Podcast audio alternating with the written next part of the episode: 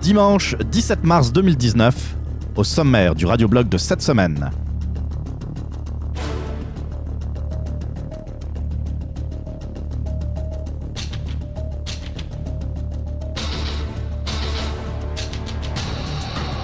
Parlerons de changement d'heure, du Boeing 737 MAX 8, de Catherine Fournier, Martine Ouellette, Régis Labaume, de l'attentat euh, contre les deux mosquées en Nouvelle-Zélande, de manifestations contre les changements climatiques, du dernier sondage provincial, et puis peut-être aussi de Michael Jackson.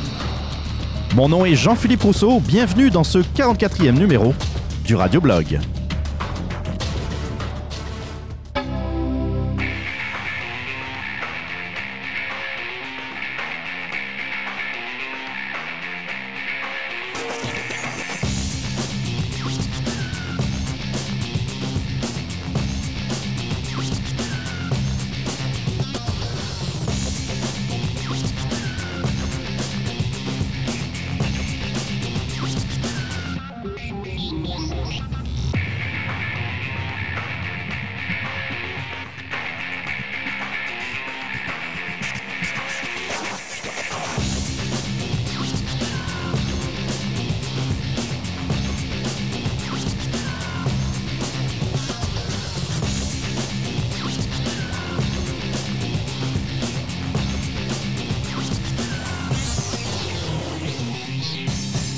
Bonjour à tous, j'espère que ça va bien. Euh, on, sent, arriver le printemps hein, petit à petit, et même si, euh, si vous me connaissez, vous savez à quel point j'adore l'hiver, j'adore le, froid. Mais euh, bon, il y, a, quand même certains avantages à voir arriver le printemps, c'est qu'on voit un peu plus de lumière, et puis ça, la luminosité pour le moral, ça fait beaucoup de bien. Voilà, bon. Euh, on, va vite passer sur euh, bah, la luminosité, mais euh, ça, me fait, ça me fait penser au changement d'heure, évidemment. Alors ça, ça fait partie des, de ce qu'on appelle en termes journalistiques, je l'ai rarement entendu au Québec, ce, nom-là, mais c'est un nom, ça s'appelle un marronnier. Un marronnier, c'est un sujet qui revient tout le temps, qui revient périodiquement. Euh, le changement d'heure, par exemple, ça en fait partie. À chaque changement d'heure, on demande si c'est encore utile. On se pose des questions qui sont parfois très légitimes. Hein. C'est pas parce que c'est un marronnier, c'est pas parce que c'est une question qui est posée par des journalistes que c'est nécessairement de mauvaises questions. Parfois, il y a des questions pas mal plus futiles, comme le jour du, déménagement, il y a toujours euh, un ensemble d'articles qui, qui arrivent avec le sujet. En plus, ça tombe le 1er juillet c'est pas une période de l'année où il se passe grand chose, donc euh, c'est du pain béni pour, euh, euh, pour les médias. Donc, on va parler des, déménagements qui se passent bien, des déménagements qui se passent moins bien, donc beaucoup, beaucoup plus intéressant. le, prix des déménagements, ce qu'on retrouve après comme déchets dans les rues, en particulier à Montréal et aussi ailleurs. Euh, un autre marronnier, euh, un autre marronnier climatique d'ailleurs, qui concerne l'été des Indiens. Est-ce qu'on aura un été des Indiens cette année? C'est toujours une question cruciale. Ou encore, est-ce que nous aurons un Noël blanc? Donc, ça fait partie des marronniers, le changement d'heure. Euh, malgré tout, la question est légitime, je pense. ça, a été, ça a été à une époque utile pour, en particulier, faire des économies d'énergie. Mais aujourd'hui, en 2019, est-ce que ça reste quelque chose de pertinent? Euh, On aime passer à l'heure d'hiver, non pas parce que c'est euh, proche de l'hiver, mais parce qu'on gagne une heure de, sommeil en plus. Mais euh, lorsqu'on arrive au printemps, on est content parce que le soleil va se coucher plus tard. Mais on perd une heure de sommeil, donc on est toujours un peu en maudit. Mais je pense que ben, la question se pose d'ailleurs en Europe. Est-ce que le changement d'heure est encore pertinent. On pourrait se poser la question euh, également ici.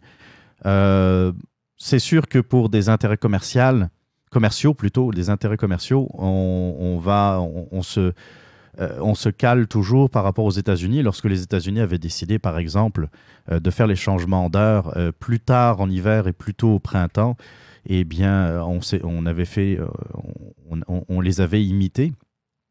Donc, c'est sûr que c'est une question qu'on pourrait poser euh, sur l'ensemble du continent, c'est-à-dire euh, peut-être peut-être lors d'un meeting, s'il y avait un Premier ministre intelligent à Ottawa, lors d'une rencontre avec, le président américain, on pourrait très bien s'entendre sur, par exemple, de, façon unilatérale, décider de de transformer leur avancée, euh, leur avancée de l'Est, par exemple, en heure normale et donc euh, supprimer le, passage à l'heure d'hiver. Euh, donc ça, pourrait être une petite question qui, à mon avis, pourrait être très rapidement réglée et qui simplifierait, simplifierait pas mal la vie de tout le monde d'autres sujets. Bah, je n'ai pas grand-chose à dire dans l'Open, tant mieux, parce que vous avez vu, il y a pas mal de sujets, donc je vais pas trop m'attarder. Une petite nouvelle concernant le radioblog, si vous êtes, euh, si vous êtes sur la plateforme de streaming Spotify, depuis quelques jours, euh, vous pouvez accéder aux épisodes du radioblog sur Spotify. Donc, euh, si jamais vous avez besoin du lien vers le radioblog, euh, pour faciliter les choses, j'ai mis le lien euh, vers euh, le radioblog sur Spotify depuis la page Facebook du radioblog. Donc ça, ça veut dire que le radioblog est disponible sur Balado Québec, Apple Podcast, Google Play, RZ Web et désormais sur la plateforme Spotify. sans plus attendre, bon, on va passer, on va passer au segment suivant.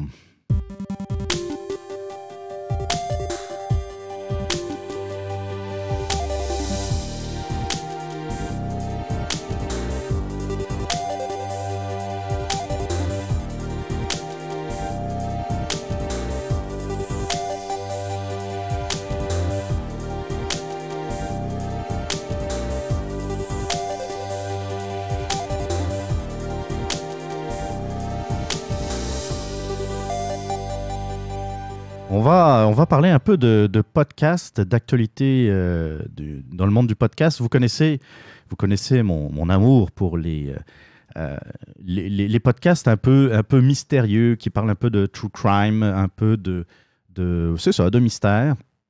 vous connaissez tous Ars Moriendi. Je pense que c'est un podcast qu'on ne présente plus. Qui est d'ailleurs apprécié à peu près partout dans la francophonie parce que j'en entends parler également sur des podcasts français. Euh, Ars Moriendi, je, je, veux vous en parler par rapport à un épisode qui m'a euh, qui, m'a troublé, qui m'a profondément ému et renversé. Euh, ça fait une couple de semaines que, que je l'ai écouté en tant que, que Patreon hein, de, d'Ars Moriendi. D'ailleurs, je vous invite, si vous appréciez Ars Moriendi, Ars Moriendi de, euh, de participer au Patreon. C'est pas obligatoire, mais si vous voulez le soutenir, euh, je pense que c'est 2 dollars par mois ou 4 dollars par mois. Il y a le choix entre les deux et euh, vous pouvez avoir accès un peu à, l'arrière du décor d'Ars Moriendi. donc quelques infos sur le podcast et puis ça vous permet d'avoir certaines émissions en avance par rapport à, à leur diffusion sur, en tant que podcast à part entière sur les plateformes de diffusion. Euh, donc j'ai eu le, ben, oui la chance parce que c'est quand même une chance d'écouter l'épisode qui s'appelle La honte de vivre. Euh, donc il y a quelques semaines et euh, ben, il y a quelques semaines, il y a peut-être dix jours, hein, c'est pas c'est pas si loin que ça. Et ça m'a ça m'a renversé. C'est l'histoire d'une d'une femme qui qui l'a pas eu facile dans la vie, qui qui, qui, a connu une enfance et une adolescence très difficile et qui lui a, qui l'a conduite à faire plusieurs tentatives de suicide. Et puis on, comprend mieux. Tu sais, des fois, on a le jugement facile euh, par rapport à des gens qui, euh, qui, font des tentatives. Et puis, euh, c'est. des fois, des fois c'est un appel à l'aide, on le sait tous, et puis parfois c'est quelque chose de sérieux. Parfois, ils, ne s'en rendent même pas compte eux-mêmes tu sais, de, de, ce qu'ils font. Et ça, ça, aide à comprendre beaucoup de choses d'écouter cet épisode. Donc, je vous le conseille. C'est c'est pas facile à entendre parce que euh, ça, vient chercher un peu nos émotions, mais c'est euh, vraiment un, épisode incroyable. Euh, et, donc, si vous êtes comme moi, si vous aimez, si vous appréciez Ars Moriendi ou par exemple Distorsion, vous pouvez aussi, je sais que Distorsion est en vacances, même s'il nous prépare quelques petites surprises, sans doute des mini-distos dans les jours, les jours à venir. si vous êtes en manque de, de ce genre d'histoire, je vous conseille un podcast français qui est excellent qui s'appelle In Tenebris. Alors, In Tenebris, comment vous expliquer ça, part, euh, il y a un récit d'abord dans les 10, 15 premières minutes. C'est un récit qui peut parler, par exemple, de poltergeist. il y avait un épisode sur ce sujet-là, sur différentes affaires. Il y, a, la fameuse, si, si vous connaissez, il y a, une, une, histoire qui est assez connue, c'est l'histoire de la Dame Blanche de Palavas-les-Flots. Une dame blanche qui s'est fait ramasser euh, par, euh, qui faisait du stop et qui s'est fait ramasser par des, des, euh, jeunes adultes en voiture. Et puis, bon, il se passe quelque chose d'assez extraordinaire devant les quatre personnes qui étaient dans la voiture. Et ça, c'est ça. Je vous invite à, à, à, à écouter parce qu'il y a l'histoire. On y croit, on n'y croit pas. Ça, c'est pas, c'est pas très important à la limite, la deuxième partie est encore plus intéressante parce qu'il y, a un bah, y a un témoin. Non, c'est pas un témoin en tant que tel, mais c'est un spécialiste, quelqu'un qui va parler du sujet et qui va en parler de manière assez euh, très objective, euh, très froide, euh, mais en même temps c'est très intéressant. Hein. c'est vraiment intéressant. Et puis on arrive, comment dire, ça, aide un peu à, orienter notre opinion, mais il n'y a rien de définitif. Tu sais, c'est sûr que des histoires de poltergeist, par exemple, est-ce que c'est 100% expliqué ou explicable? Non. On a des indices, il y a des indices euh, euh, psychologiques, il y a des indices, euh, si, on ne veut pas aller nécessairement vers le surnaturel, par exemple, il y, a certains indices qui nous montrent qu'il y a peut-être une explication tout à fait logique, mais il n'y a rien de certain. Mais ça nous aide, c'est une émission qui nous aide à comprendre un peu les phénomènes qu'on a tendance à, classer dans, dans, la catégorie des phénomènes inexpliqués. Donc si vous aimez ça, je vous dis, ça s'écoute très très bien, c'est une belle, une belle réalisation sonore, une belle qualité sonore. Euh, donc ça s'appelle In Tenebris en deux mots. Ça se trouve sur toutes les plateformes de, podcast. Un autre podcast que j'apprécie beaucoup dans, un tout autre sujet, vous allez voir, euh, c'est un podcast de Cube Radio. C'est euh, l'émission de Mathieu Baccoté qui s'appelle Les idées mènent le monde. Euh, alors là, c'est une entrevue avec une personnalité qui a écrit un livre sur un sujet, par exemple, ou sur un, thème d'actualité. Et c'est vraiment très très intéressant. Euh, Mathieu Boccoté a fait par exemple une tournée en France où il a rencontré par exemple Phil Kelkraut, qui est un, qui est un philosophe, un penseur très, très connu en France, très controversé aussi. Alors c'est pareil, hein, qu'on soit d'accord ou qu'on soit pas d'accord, je trouve que c'est c'est très bon. C'est euh, ça s'écoute très très bien également. Même si vous connaissez la verve de Mathieu Boccoté, ses invités sont pas en reste. Donc, euh, c'est sûr que parfois, ça demande un peu de concentration sur. Euh, en particulier, la dernière invitée était un peu. à une voix un peu, un peu haut perché. C'était un peu un peu euh, moins facile à écouter, on va dire. Mais sinon, les sujets, les autres sujets sont vraiment très, très intéressants. Euh, si, vous aimez la, politique, au niveau des idées, par exemple, je vous conseille d'écouter Les idées mènent le monde euh, par Mathieu Bocoté. Ça fait le tour cette semaine pour les podcasts. J'en garde d'autres pour les, les prochaines semaines. Cette semaine, sur les ondes de radio H2O, le super matozoïde.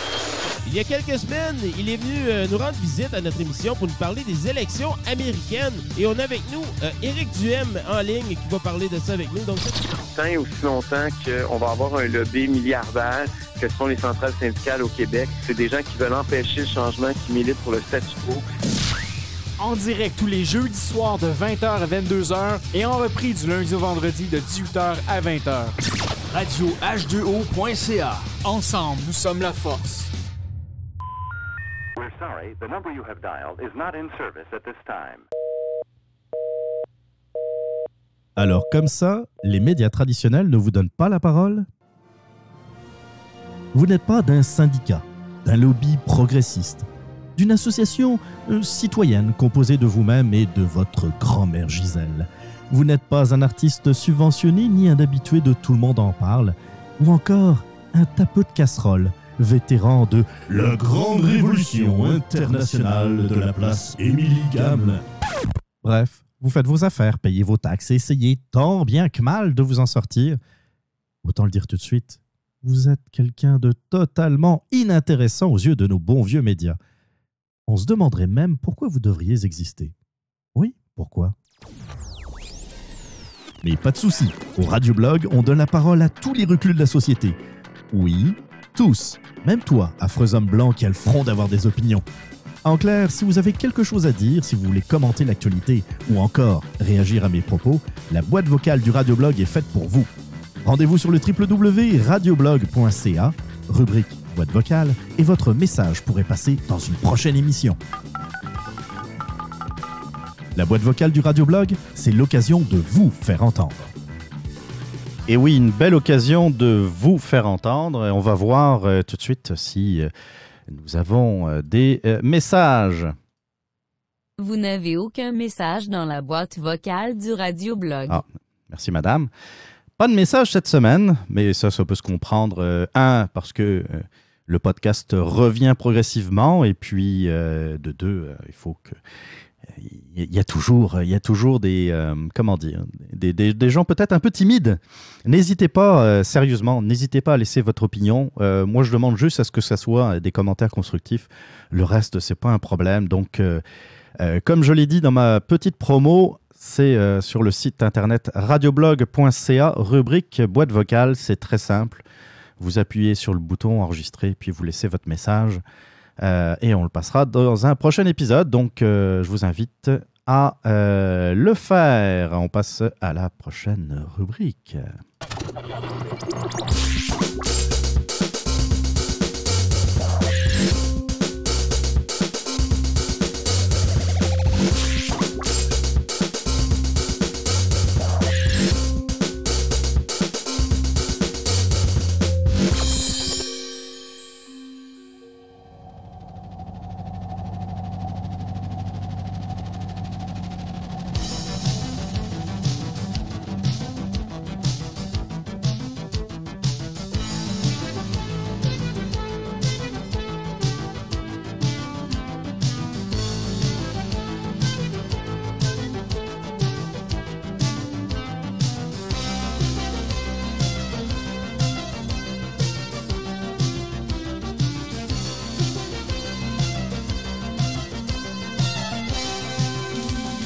Est-ce que ça vous rappelle des souvenirs, cette musique? Si vous faites partie de ma génération, c'est certain que ça doit vous dire quelque chose. On va, laisser faire la musique euh, en arrière-plan. Euh, oui, je, vais parler rapidement de Airwolf, euh, plus connu dans, la francophonie comme Super Copter. C'est une télésérie qui a eu un, très gros succès dans les années 80. Donc, euh, euh, et pourquoi j'en parle? C'est parce que tout simplement pour avoir euh, un prétexte pour, parler, pour passer le générique d'Airwolf.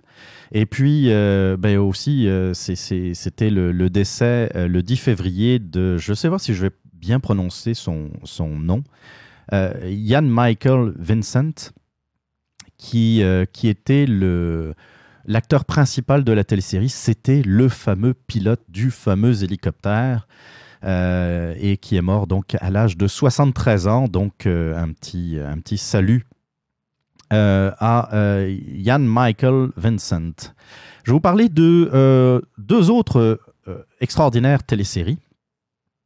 Je vais vous parler de Billions, qui va être de retour pour une quatrième saison sur Showtime, euh, disponible également sur The Movie Network et sur Crave euh, TV, pour, euh, pour ceux qui sont abonnés, ou alors sur euh, certains sites louches. Billions, qu'est-ce que c'est? Je vous en avais déjà parlé, il me semble. C'est une sorte de House of Cards sur la finance. C'est avec des, acteurs, exceptionnels. C'est en fait le deux grosses personnalités qui s'affrontent, euh, s'affrontent euh, le, le, CEO d'une entreprise de, gestion de placement et un district attorney qui, qui, veut sa peau, dans le fond, qui est persuadé que euh, Axel, euh, euh, qui, est le, gestionnaire des, fonds de placement, fait des choses un peu croches, hein, un peu aux limites de la légalité, ce qui n'est pas faux dans le fond. Et euh, donc, c'est une lutte de, d'ego, beaucoup, euh, entre ces deux personnages, et c'est vraiment passionnant. La, quatrième saison risque également d'être passionnante. Euh, D'ailleurs, je vous invite à regarder un peu le, les, les, bandes annonces. Il y en a une qui est, assez décalée, qui est vraiment très bonne. Je ne sais pas si... Est-ce que... on va essayer de la passer, cette bande annonce? Moi, je l'ai trouvée très bonne. C'est surtout le J'ai oublié le nom du personnage qui est extraordinaire, qui arrête pas de sacrer. You gotta pick sides. If you're not on mine, you're gone. Voilà, on entend ça maintenant. You want to be with a winner or you want to be with losers? Now, Who's that gonna be? Team Chuck is simply about honesty and integrity. There's just no reason to be going with criminals. Let me tell you about Team Wendy. Team Wendy is versatile. Team Wendy does what she has to do. This is what I'm saying. You need the human touch. You need the psychological touch. You need the. You need Team Wendy. Get with it or get fucked, people. Find me people with no fear. You should join Team Taylor because we are the only team maintaining our moral and ethical center. Lame. Do you want to be in this business to have fun? I'm scary? Yes. Or to make money? Invest your money with us and join Team Taylor. Team who? Team Taylor. There's one team, Team X. You wanted people would try and fail? Were you told by your parents that was a noble endeavor? It's bullshit. Don't believe them. You either win or you lose. And if you come with me, you win. We're already shoving it down people's throats out there. What do we do now? Shove harder. If you're not already on the fucking team, Lui, you're est a excellent. fucking miserable idiot. Go ahead, join something else. I don't want you on my team, you fucking dumbass. what the hell is wrong with you people? Got a plan that's starting to form. Hit me with what you got. What do you mean there's a rumor they're going to come together? Team Axel Rhodes? What does that mean? I don't know about that. I think that would be fine. What the fuck are you thinking? Hashtag Waxel Roads. Um, that's hilarious. Join Team Axel. Team Chuck. Team Wendy. Team Taylor. Do it! Come on, people. Come on. Come on. Donc ça, c'est, ça, reprend, euh, ça reprend dimanche, euh, c'est-à-dire aujourd'hui, le, le 17 mars. Euh, moi, je suis Team Billions, dans le fond, parce que tous les personnages sont vraiment super. Regardez ça, c'est vraiment bon, puis, puis je suis sûr que vous allez aimer. Une autre télésérie qui reprend, si vous êtes, si vous êtes abonné à Amazon Prime, d'ailleurs, c'est deux autres téléséries dont je veux vous parler. Sur Amazon Prime, si vous utilisez les services d'Amazon, des fois, il, il se peut que vous soyez euh, un, bénéficiaire de ce service sans trop vous en rendre compte. Vous avez acheté le, forfait pour avoir les livraisons gratuites d'Amazon, donc vous avez accès à toute la bibliothèque vidéo d'Amazon, donc sur Amazon Prime. Euh, je pense que l'adresse est primevideo.com ou quelque chose de même. En tout cas, euh, renseignez-vous parce que vous avez un, très très bon catalogue avec d'excellentes téléséries comme Teen Star, euh, qui reprend sa saison 2, là, qui est maintenant disponible euh, à l'heure où on se parle sur, euh, sur Amazon Prime. Et puis le- le- l'excellente télésérie que je ne présente plus, Bosch, que- dont je vous ai souvent parlé à ce micro, qui revient le 19 avril, toujours sur Amazon Prime. C'est le temps d'une petite pause musicale. Euh, je vais vous parler de. En fait, c'est- un, un petit hommage. C'est euh, euh, pour souligner la disparition de Keith Flint, qui est mort le 4 mars dernier, à l'âge de 49 ans. C'est le, le, le leader, on va dire le chanteur de, de- du groupe de Prodigy. Donc, on va écouter bah, une de ses, de tunes les plus, les plus connues, Smack My Bitch Up. C'est tout de suite. Vous écoutez le 44e épisode du Radio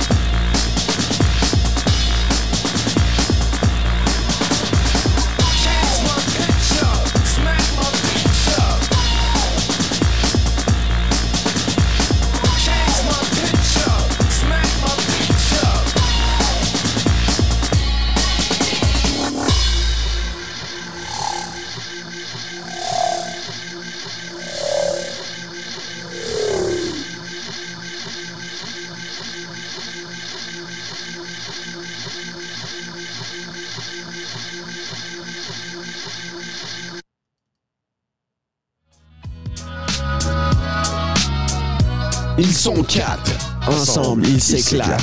Sans filtre ni tabou, ils parlent de tout. Comme une crowbar, parfois ça fait fort. Mais dites-vous bien que des fois, ça fait du bien. Un rendez-vous hebdomadaire. Presque aussi long qu'une partie de jambes en l'air. Y a personne qui a un bac. Mais en tout cas, c'est ça le fat pack. Écoute gratuitement sur radio h2o.ca et lefatpack.com.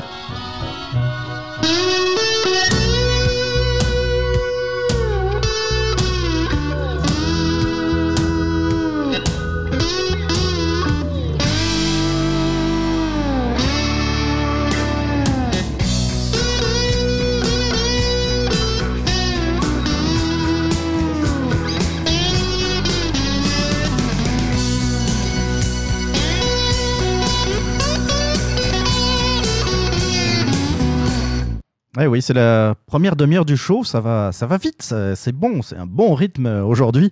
Euh, donc, euh, vous écoutez toujours le Radio-Blog, 44e épisode. On va parler, on, va, on, va aller dans les, tous les sujets. Euh, je- J'espère que je ne vais pas être trop, comment dire, ça, ça va pas être trop le bordel parce que c'est beaucoup de sujets différents. Je vais essayer de, les regrouper. euh, mais en fait, je les ai notés euh, par ordre d'arrivée. hein. Euh, tout d'abord, par exemple, le- la catastrophe. on, peut parler de deux catastrophes concernant le Boeing 737 MAX 8, à l'un des derniers nés de la, compagnie, le, fabricant d'avions de Seattle. Euh, donc, euh, euh, il y a eu beaucoup de choses qui ont été dites. Depuis, le- le- les pays européens ont décidé de clouer au sol tous les 737. Euh, chose qui a été faite également côté canadien. Hein, notre ministre des Transports, Marc Garneau, a décidé de, suivre, dans le fond, les directives européennes. Il y a certaines compagnies, d'ailleurs, aussi, qui, n'ont pas attendu les avis gouvernementaux pour, euh, pour mettre euh, leur, euh, leur 737 dans les hangars. Alors, c'est sûr que tout, ce qu'on peut dire aujourd'hui, ça reste très préliminaire parce que on n'a pas encore tous les détails de l'enquête euh, concernant les, les deux incidents, donc euh, euh, Lions Air qui, a eu lieu il y a quelques mois et euh, euh, dernièrement euh, un vol d'Ethiopian Airlines qui s'est écrasé. Excusez-moi. Euh, Qu'est-ce qu'on peut dire par rapport à ça? Moi, euh, de ce que j'ai compris, il y a, euh, je pense qu'il y a un manque, il y a eu un manque au niveau de la certification de l'appareil. Alors, je m'explique. Lorsqu'il y a un nouvel appareil, un nouvel avion complètement neuf, euh, ce qui se passe, c'est qu'il doit y avoir une période de certification, c'est-à-dire euh, la compagnie aérienne, enfin le fabricant d'avions plutôt, euh, fait plusieurs prototypes, on va dire, et il y a différents tests de, de structure qui sont faits pour voir d'abord si la structure tient le coup. Donc on fait des, on fait certaines validations comme on simule des atterrissages et des décollages, mais au sol. Hein, c'est en fait on met un avion dans une, sorte de grosse cage avec plein de vérins hydrauliques et puis on fait bouger les ailes, on fait bouger la structure euh, pour, euh, euh, pour dans le fond simuler les différentes contraintes qui sont faites, qui sont qui sont appliquées sur un avion en temps normal. Ensuite, eh bien, pendant ce temps-là, il y a des avions qui sont fabriqués. Et euh, on fait les premiers tests avec un premier vol. Et euh, quand on parle d'une nouvelle plateforme, c'est à peu près, on doit cumuler à peu près 2400 heures de vol euh, pour que l'avion soit qualifié, dans le fond, pour passer une certification.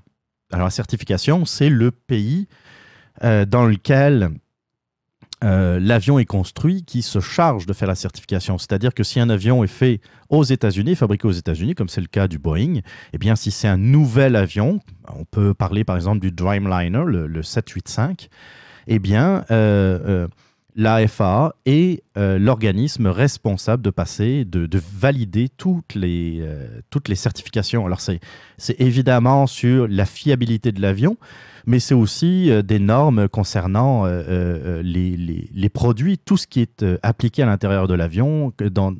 Il faut que, dans le fond, ça, résiste un certain temps avant que ça prenne feu, par exemple. hein. Il faut que tout ce qui est utilisé à l'intérieur d'un avion euh, soit résistant un minimum au feu pour pouvoir permettre euh, aux passagers de, quitter l'avion dans de bonnes conditions.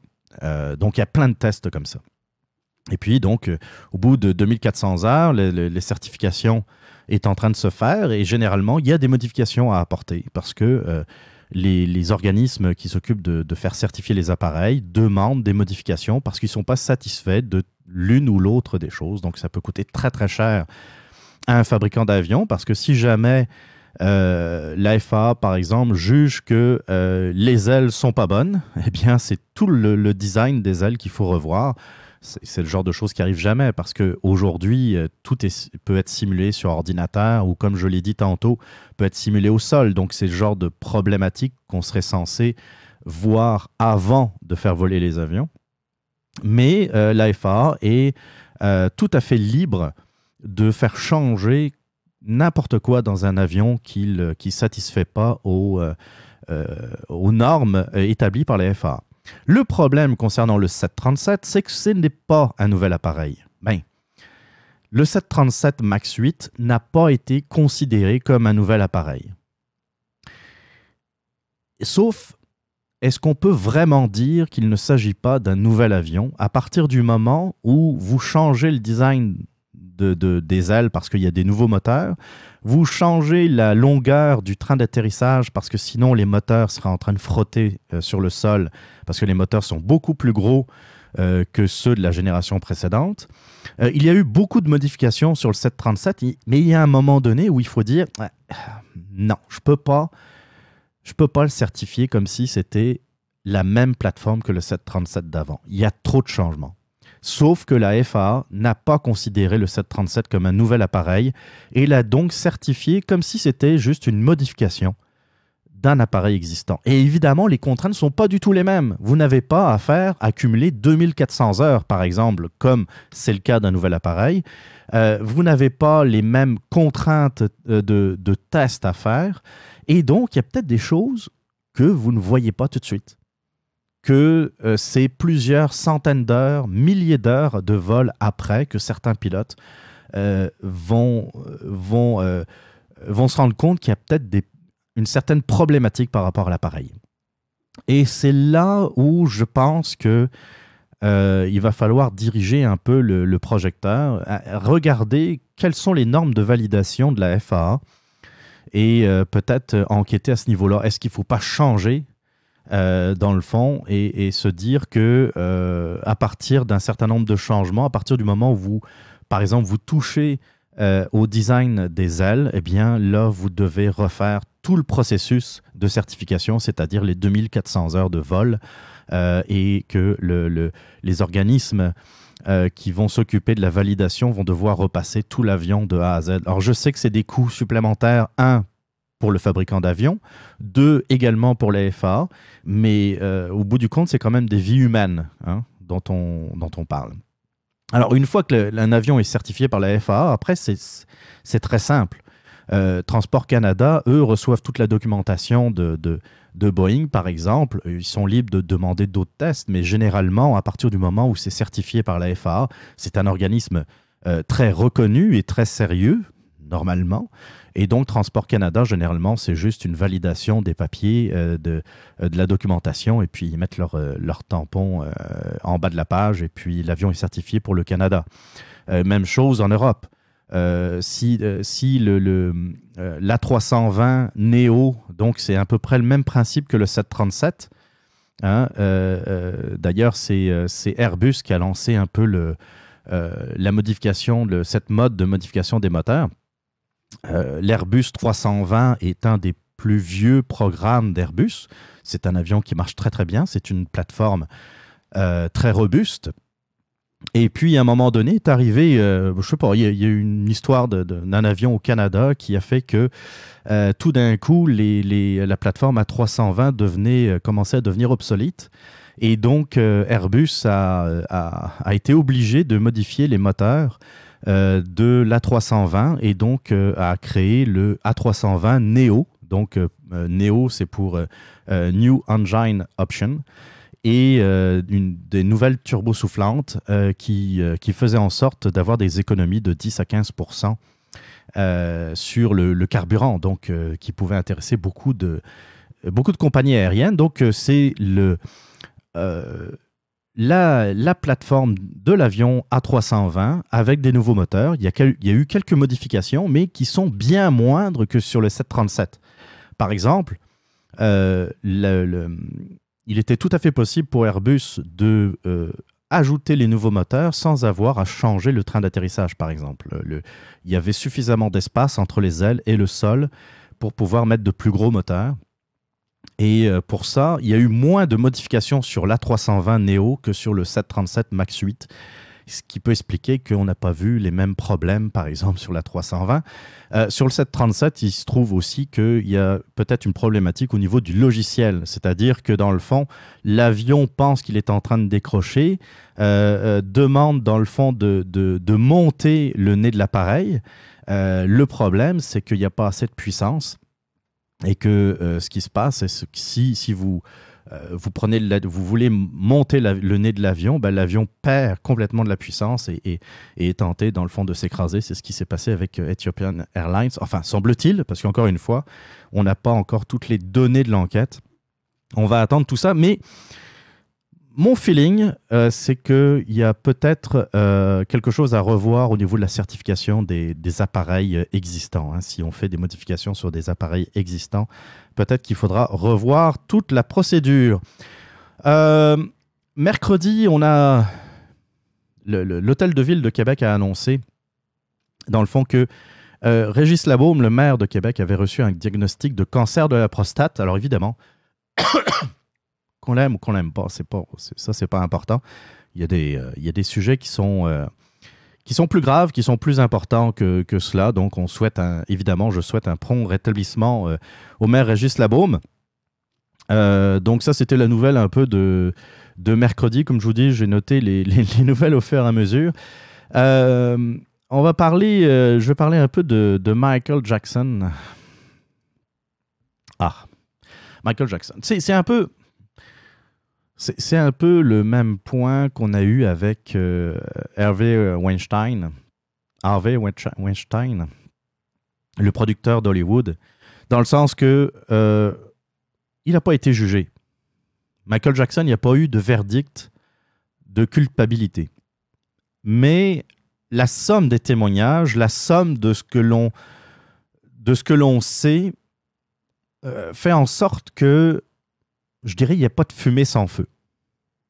Puis là, me dites pas, ouais, mais là, euh, le verdict, le, pardon, le, euh, comment dire, les, il est innocent, tu sais, jusqu'à preuve du contraire, il est innocent. Puis je dis pas le contraire, il est innocent, il a pas été, il est mort de toute façon. On va pas, on va pas, euh, on va pas le déterrer pour, pour, pour le mettre en prison.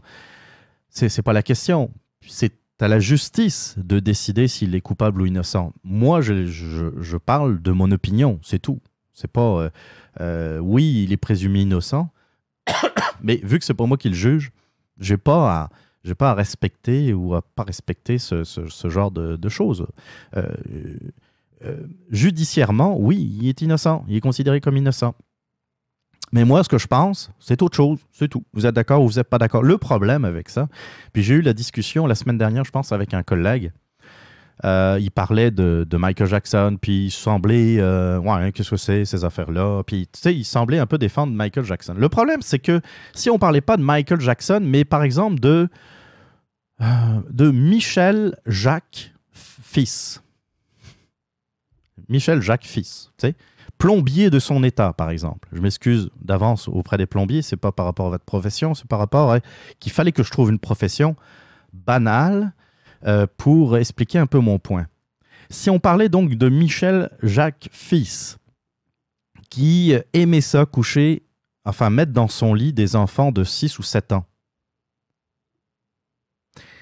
est-ce que ça vous poserait pas de problème Parce que c'est exactement ce qui s'est passé dans le cas de Michael Jackson. Je ne parle pas de pédophilie encore. Je parle pas d'attouchement. Je parle, je parle pas de ça. Je parle du fait que l'on sait, que l'on sait qu'il aimait coucher dans le même lit avec des enfants de 6 ou 7 ans. Je sais que c'est quelqu'un qui... Alors, il y, a- une sorte de auteur, euh, je sais pas trop ce qu'il est hein, dans le fond, parce que je le connaissais pas euh, euh, lorsque j'étais encore en France. Yann Mox, Moix, Mox, Moix, je sais pas comment ça se prononce en plus. Yann Moi, Moix. en tout cas, c'est un imbécile. non, lui, il dit, euh, lui, dit vu que Michael Jackson était encore un enfant dans sa tête, il ne peut pas être un pédophile. Come on! Come on! Je peux pas croire qu'en 2019, on sorte des âneries pareilles. Tu.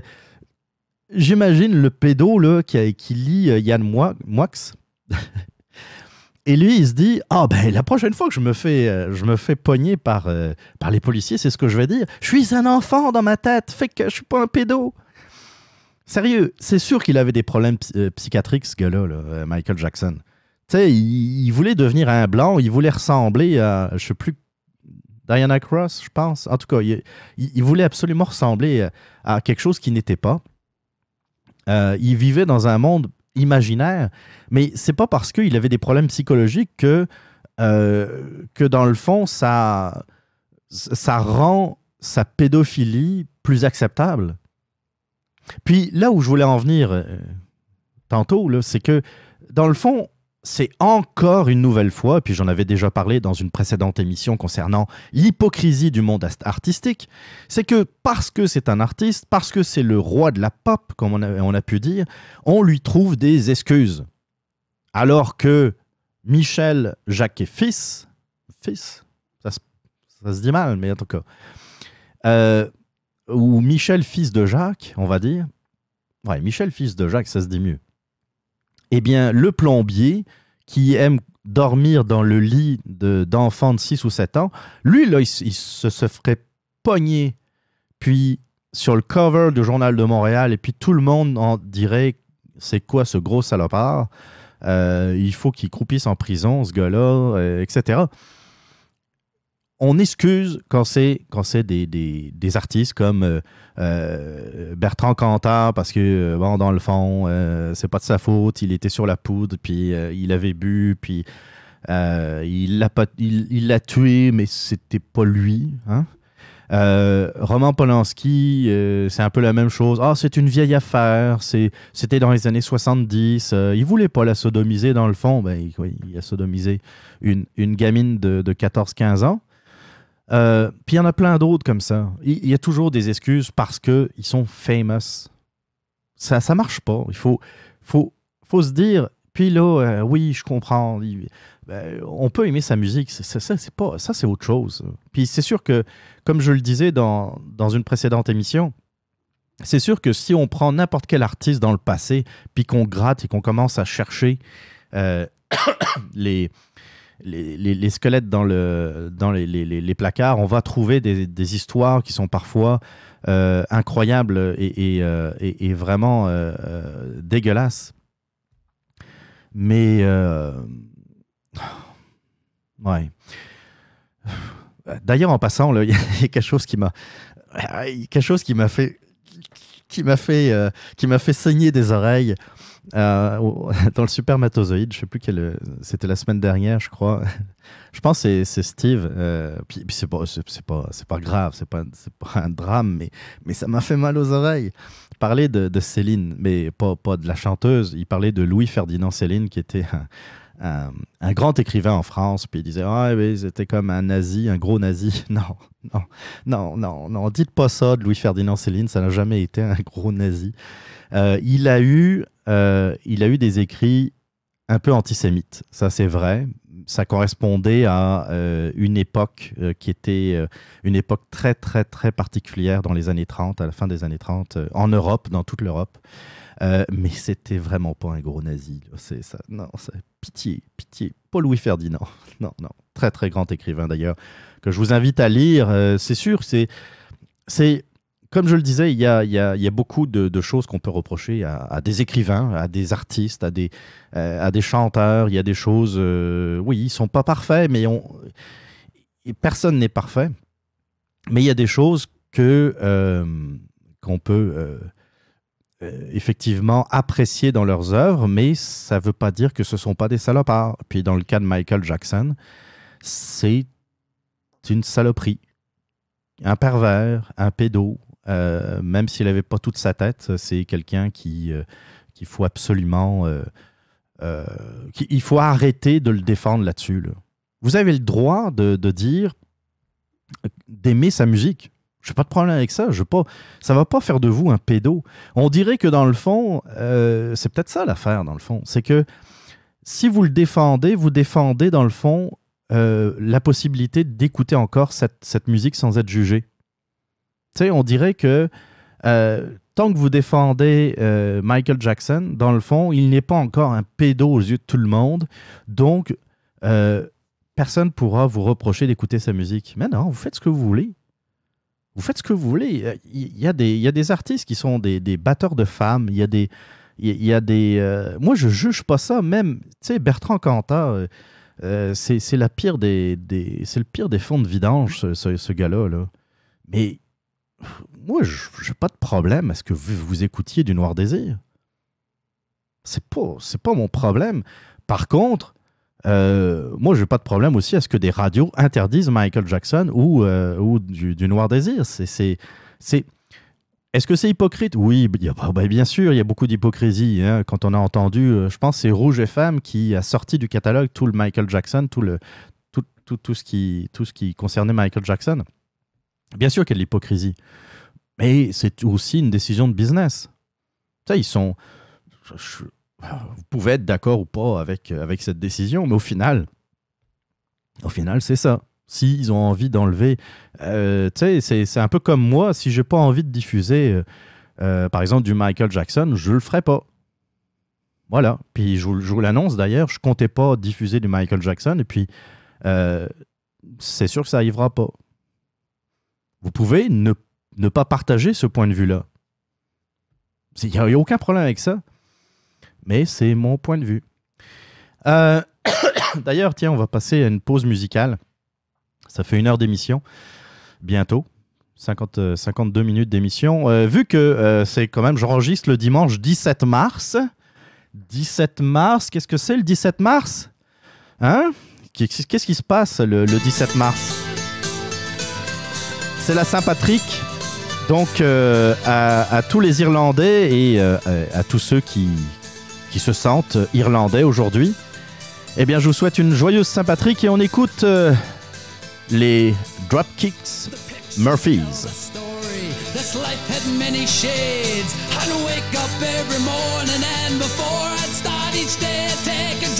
From last night's cigarette that smoldered in its tray. Down a little something and then be on my way.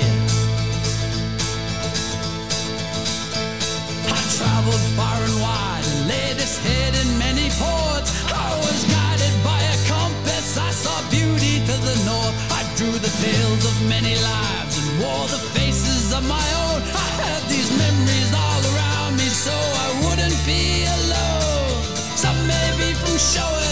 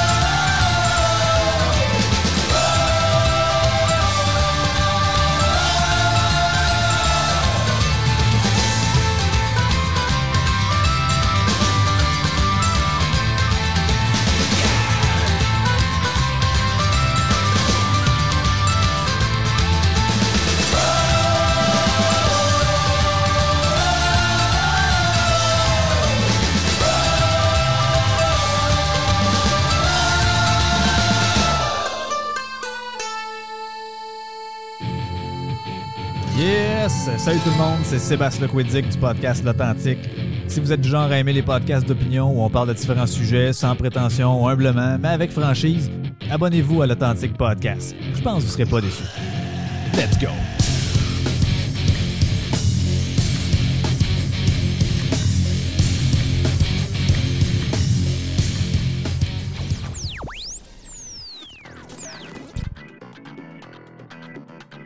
Vous voulez réagir Vous avez des commentaires, des opinions ou tout simplement des questions La boîte vocale du Radioblog est faite pour vous. Rendez-vous sur le www.radioblog.ca, rubrique boîte vocale, et votre message pourrait passer dans une prochaine émission. La boîte vocale du Radioblog, c'est l'occasion de vous faire entendre. Vous écoutez toujours l'émission 44 du Radioblog. Euh, oui, j'ai été un peu J'étais un peu pris de court par, euh, par le chanteur, donc je vais, je vais présenter la dernière tune euh, comme du monde. C'est Rose Tattoo du groupe euh, Dropkick Murphys, donc euh, si ça vous intéresse. Euh, je vous rappelle d'ailleurs que depuis le mois de mai dernier, vous pouvez, euh, vous pouvez retrouver toute la playlist du radioblog sur Spotify. Ça s'appelle le, la playlist s'appelle le radioblog Les Tunes et c'est euh, dans l'ordre d'apparition et de diffusion euh, dans le radioblog. Ça c'est depuis l'émission 1. on, va par- on va parler de, politique provinciale. Eh oui, on n'a pas le choix à un moment donné, faut en parler. Euh, je vais partir dans le fond, j'ai beaucoup de choses à dire. Je vais partir du sondage qui est paru, je pense, euh, hier samedi. Euh, je vais, euh, dans un premier temps, je vais essayer de le retrouver, ce dernier sondage. Alors, c'est dans le fond l'un des, des premiers sondages en 2019 qui a été fait par Léger.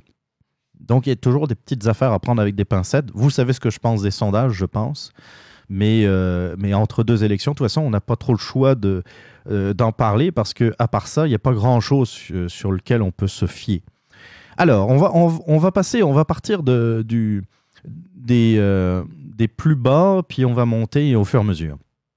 Alors, il y a deux partis, dans le fond, il y a deux partis politiques euh, dans le fond du classement qui, se, qui sont au coude à coude.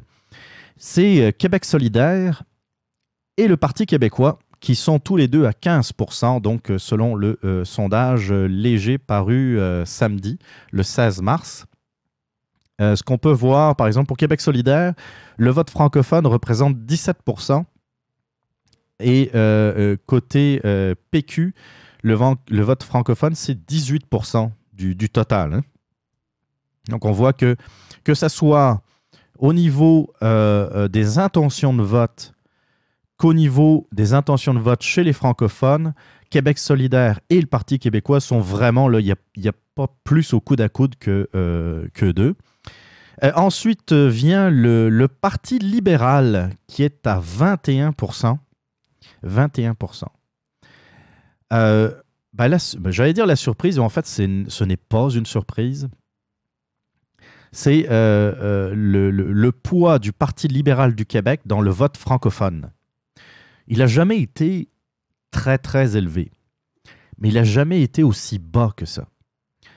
Euh, le PLQ représente 10% du vote francophone. 10%. Mais le PQ et QS sont pas non plus à, triompher parce qu'ils sont juste 8 points en avant euh, pour le cas du, Parti québécois. Sais, c'est pas non plus euh, c'est pas non plus incroyable. 18% du vote francophone, c'est à peu près ce que faisait euh, le, le Parti libéral du Québec il y a quelque temps de ça. hein. Alors, pour le, le Parti libéral, c'est une baisse de 1%. Le grand gagnant euh, au niveau de ce sondage sur les intentions de vote, c'est la CAQ, qui culmine à 44% des voix. Alors, et accrochez-vous bien, la CAQ représente 52% du vote francophone, 10% du vote allophone. Euh, comme, ça a été dit, ça faisait très longtemps. Euh, on n'avait pas vu de, de score pareil depuis Lucien Bouchard. Ça remonte à pratiquement 20 ans, l'air de rien. Euh, j'ai volontairement, je n'ai pas parlé de la différence entre les sondages de février et de mars pour le PQ, euh, parce que là, on sent encore un, gros recul.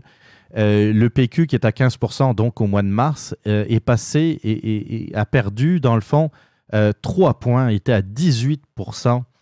Euh, 18% euh, le mois dernier. Donc, euh, on voit que euh, euh, les 3% euh, ont dû se rendre, en tout cas en partie, vers, euh, vers l'électorat de la CAQ. Bon, il faut quand même relativiser, le PQ n'a pas de chef. Il n'y a pas de programme non plus, vous allez me dire, il n'y a, pas de- politique claire, puis il n'y a même plus de membres vraiment. Fait que euh, c'est sûr que l'un dans l'autre. Mais on, sent que les- les vieux partis politiques, donc le PLQ et le PQ, euh, sont, en, sont, en situation de déliquescence complètement. Euh, ils sont en train de, de complètement exploser, ou plutôt d'imploser sur eux-mêmes. Euh, alors, le, le poids du vote francophone au PLQ, 10% du vote francophone, tu sais, quand ils ont passé des années sous le gouvernement Couillard et puis Pierre, voyons, Pierre Arcan semble faire la même chose. Couillard qui euh, qui arrêtait pas de nous dire que euh, nous étions des racistes, que euh, dans le fond les Québécois avaient un problème euh, par rapport à l'immigration, que tu sais le, côté donnage de leçons sans arrêt et puis nous faire culpabiliser.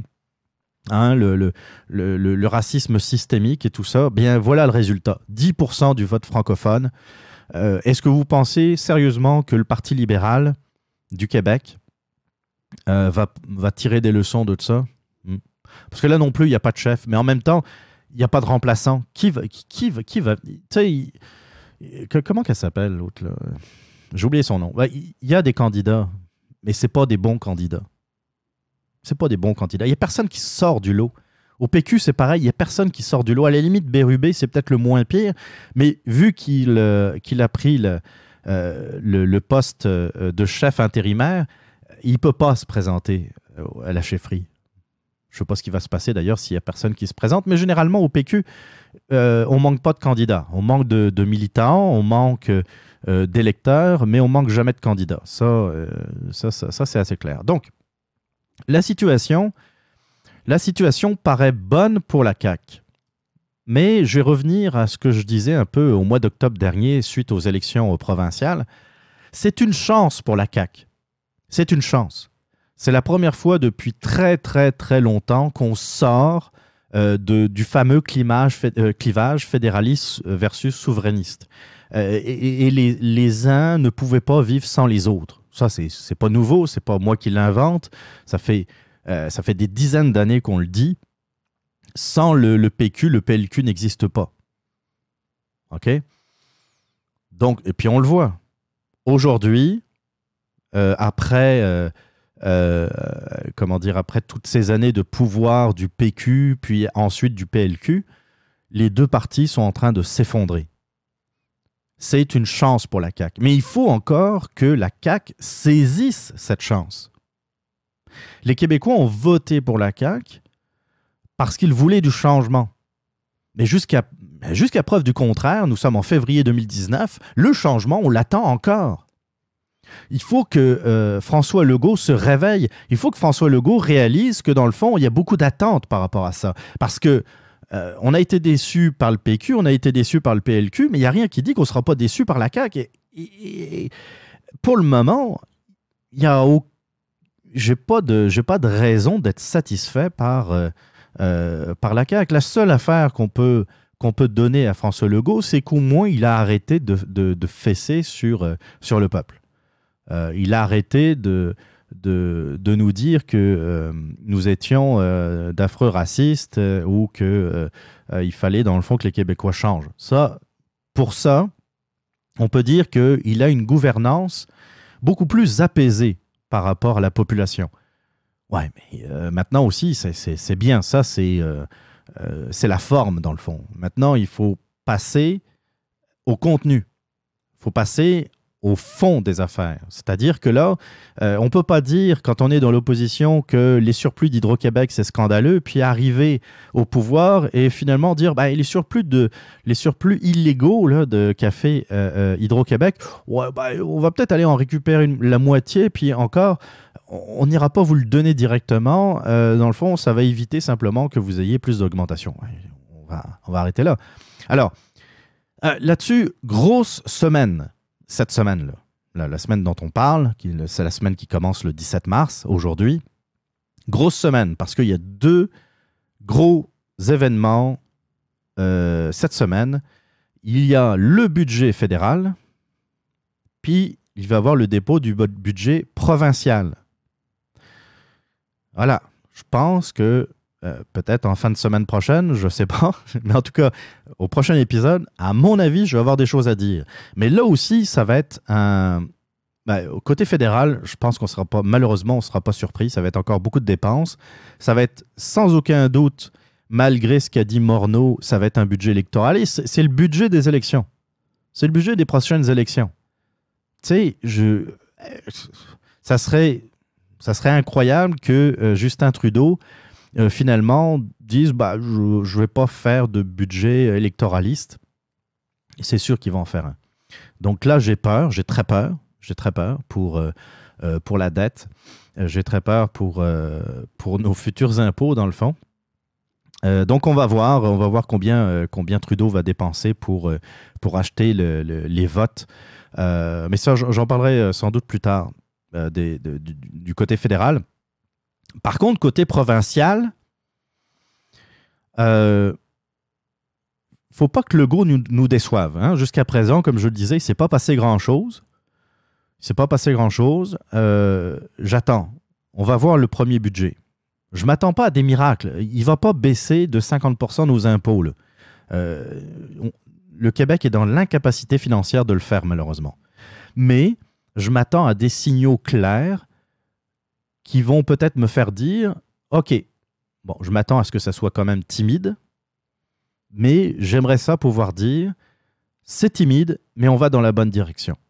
Tu sais, si je- par exemple je vois que euh, le Legault décide de réduire petit à petit le poids de l'État, le poids de la structure administrative du Québec, par exemple, euh, ça serait quand même un, un bon signal de revoir un peu toutes les dépenses, tout, le- tout l'argent qu'on dépense euh, euh, sans réfléchir d'année après année, euh, de revalider dans le fond tout le- l'ensemble des programmes. hein, parce que dans le fond, euh, c'est pas parce qu'on dépense depuis 20 ans 500 000 dollars par année pour quelque chose que c'est nécessairement quelque chose qu'il faut absolument renouveler encore et encore et encore.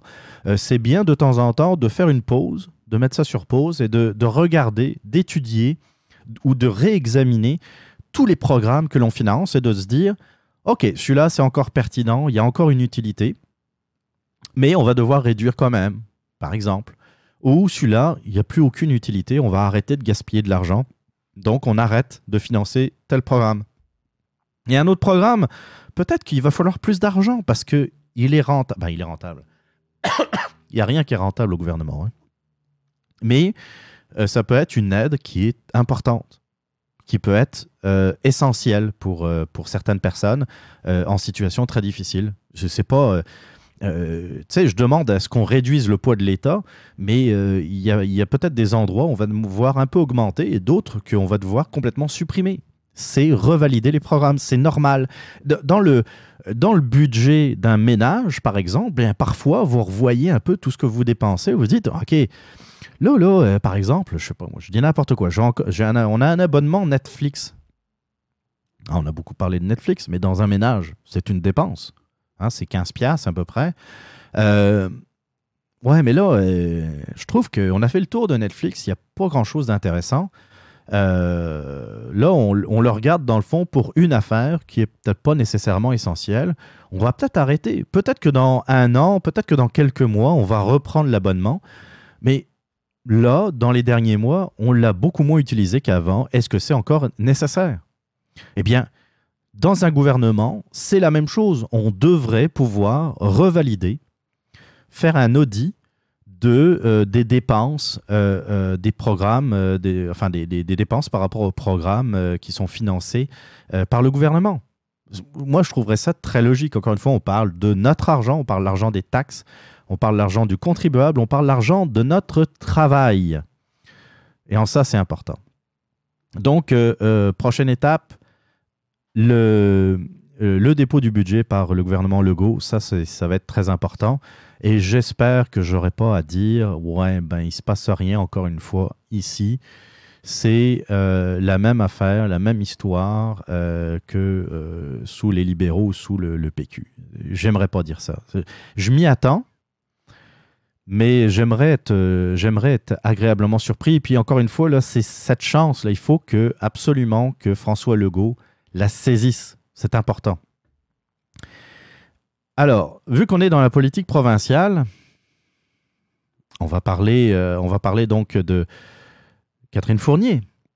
Alors, Cat- Catherine Fournier, qu'est-ce qu'elle a fait euh, la semaine dernière? Elle a quitté le, Parti québécois. Elle a quitté le caucus du Parti québécois.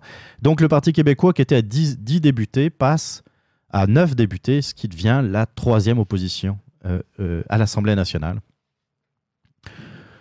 Euh, quel- quelques affaires à dire. Dans le cas de Catherine Fournier.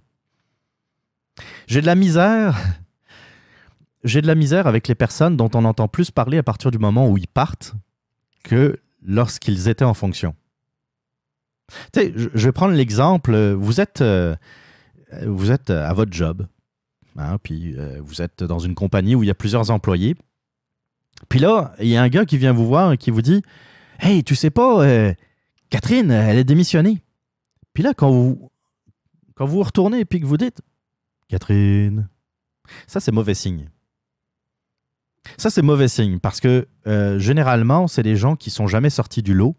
C'est des gens que vous connaissez pas, que vous n'avez jamais vus. Alors pour, parfois, c'est des grosses compagnies, on peut pas connaître tout le monde, c'est vrai.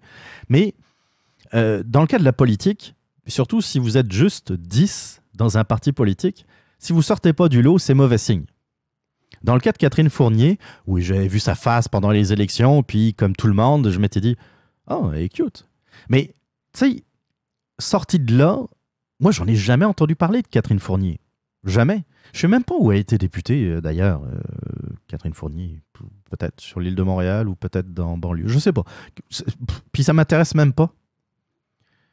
Le problème, c'est que j'en ai jamais autant entendu parler que cette semaine lorsqu'elle a démissionné. Alors j'ai écouté un peu, euh, j'ai écouté un peu son discours. C'est un, constat que sérieusement j'aurais pu dire euh, avant les élections. Le PQ va nulle part, mais il va nulle part depuis quand? Depuis la semaine dernière? Depuis un mois? Deux mois? Non, le PQ va nulle part depuis, je pense, Bernard Landry. Moi, j'estime que le PQ a commencé à sérieusement euh, dérailler sous Bernard Landry. Moi, là, Bernard Landry, euh, le seul souvenir, ben, le seul. Tu sais, euh, comme ministre de l'économie, il était, pas mauvais. hein. Euh, Je, vais- euh, je vais quand même être objectif, je vais le reconnaître. Lorsqu'il était ministre de l'économie de, de Bouchard, de Lucien Bouchard, le, le- Québec était convenablement géré. Je n'irai pas jusque-là, mais c'était pas si pire. Lorsqu'il est devenu Premier ministre, même pas élu, hein, Premier ministre, je vous le rappelle, c'est suite à la démission de Lucien Bouchard que euh, Bernard Landry est devenu euh, de facto euh, Premier ministre. Puis c'est là où il a perdu les élections en 2003 et que euh, Jean Charest est arrivé au pouvoir. Mais en 98, lorsque Lucien Bouchard est arrivé, il est arrivé avec une majorité absolue à l'Assemblée en 98. C'est la dernière fois que le PQ a vraiment gagné une élection. 98. 21 ans. 21 ans. Et donc, Lucien Bouchard, ce dont je me souviens le plus, c'est lorsqu'il a dit que le Parti québécois est et restera d'inspiration social-démocrate. Eh ben là, je dis, ah bah, ta- j'étais, euh, j'étais à l'époque, et je, je le suis resté longtemps, euh, favorable à la souveraineté. Euh, de droite, je me suis jamais caché que j'étais de droite.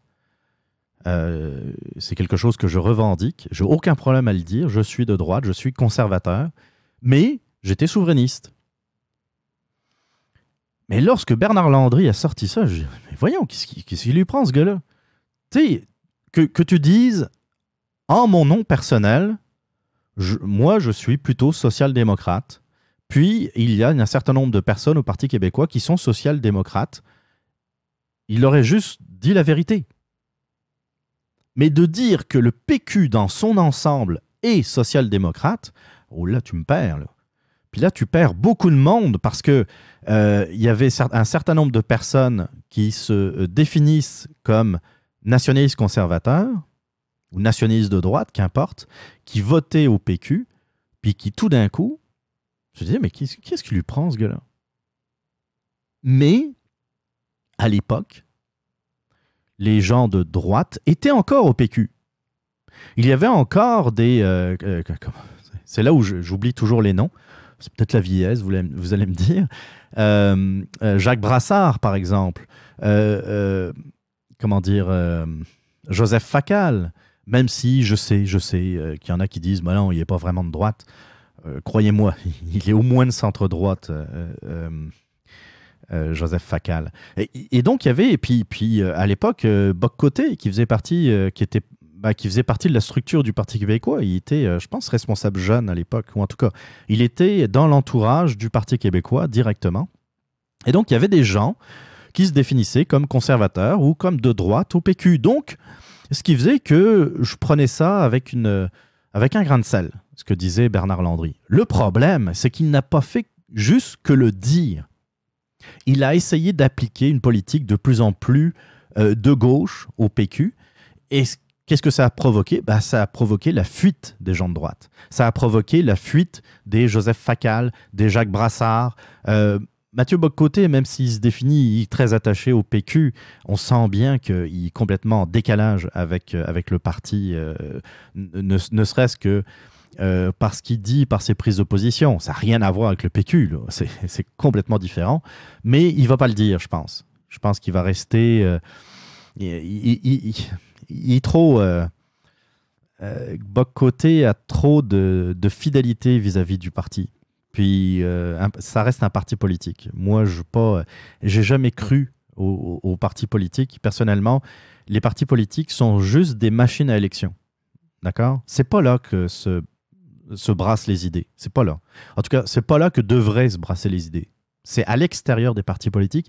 Et les partis politiques ont juste à aller chercher ce qui a été discuté, ce qui a été débattu dans des laboratoires d'idées. C'est c'est comme ça que ça marche. Ça devrait marcher parce que euh, les idées vont, doivent être éloignées le plus possible des échéances électorales. Parce que si, mon point là, puis c'est une parenthèse là que j'ouvre, ça, fait un moment que je voulais en parler. Un parti politique, si c'est le parti politique qui décide à 100% de son programme, ça marche pas. Parce qu'il va être influencé par des enjeux électoralistes. On va dire, bon, par exemple, il faut réduire la dette. Pour réduire la dette, il y a parfois, des choses qui sont, euh, qui, qui vont être euh, impopulaires. Parce qu'il va falloir réduire les services de l'État. Et là, il y a toujours quelqu'un qui va lever la main en disant Ouais, mais moi, je veux garder ma circonscription. Moi, je suis passé avec 50 voix d'écart avec euh, mon, adversaire. Si jamais vous faites passer ça, comme dans le programme, je perds mes prochaines élections. Et donc, au final, le projet va être le projet de réduction du déficit, par exemple, va être amputé de certaines affaires qui étaient à la base très bonnes, mais qui pouvaient être impopulaires. C'est pour ça qu'un parti politique ne devrait pas euh, faire sa propre plate- plateforme, mais plutôt aller piger dans des laboratoires d'idées, dans des, dans, des, dans des endroits où on débat loin des structures politiques. Puis qu'on dit, regarde, moi j'ai une plateforme politique pour la réduction du déficit, c'est à prendre ou à laisser, mais applique ça. là. Puis on va à la guerre avec ce programme, coûte que coûte. Parenthèse terminée. Euh, le PQ, donc, même si on savait qu'il y avait une majorité des gens euh, du PQ qui étaient à gauche, c'est pas une surprise, mais c'est gauchisé de plus en plus et a fait en sorte que les gens qui n'étaient pas à gauche ont quitté le Parti québécois. Et, on finit même par quitter l'option souverainiste. hein, et c'est mon cas d'ailleurs, parce que dans le fond, je veux pas de souveraineté faite par ces gens-là. là. Je veux qu'on prouve d'abord que on peut s'en sortir, on peut, on peut euh, avoir une économie performante, on peut, euh, dans le fond, arrêter de recevoir les programmes de péréquation du fédéral et au contraire, donner de l'argent au fédéral. Tu sais, le PQ veut l'indépendance, mais on n'a jamais été autant dépendant du fédéral. Il y a quelque chose qui ne marche pas. Et si on est de plus en plus dépendant du fédéral, hein, à hauteur de 12 milliards, 12 milliards par année, c'est un peu de la faute du Parti québécois. Pas juste de la faute du Parti québécois, mais pas mal de la faute du Parti québécois.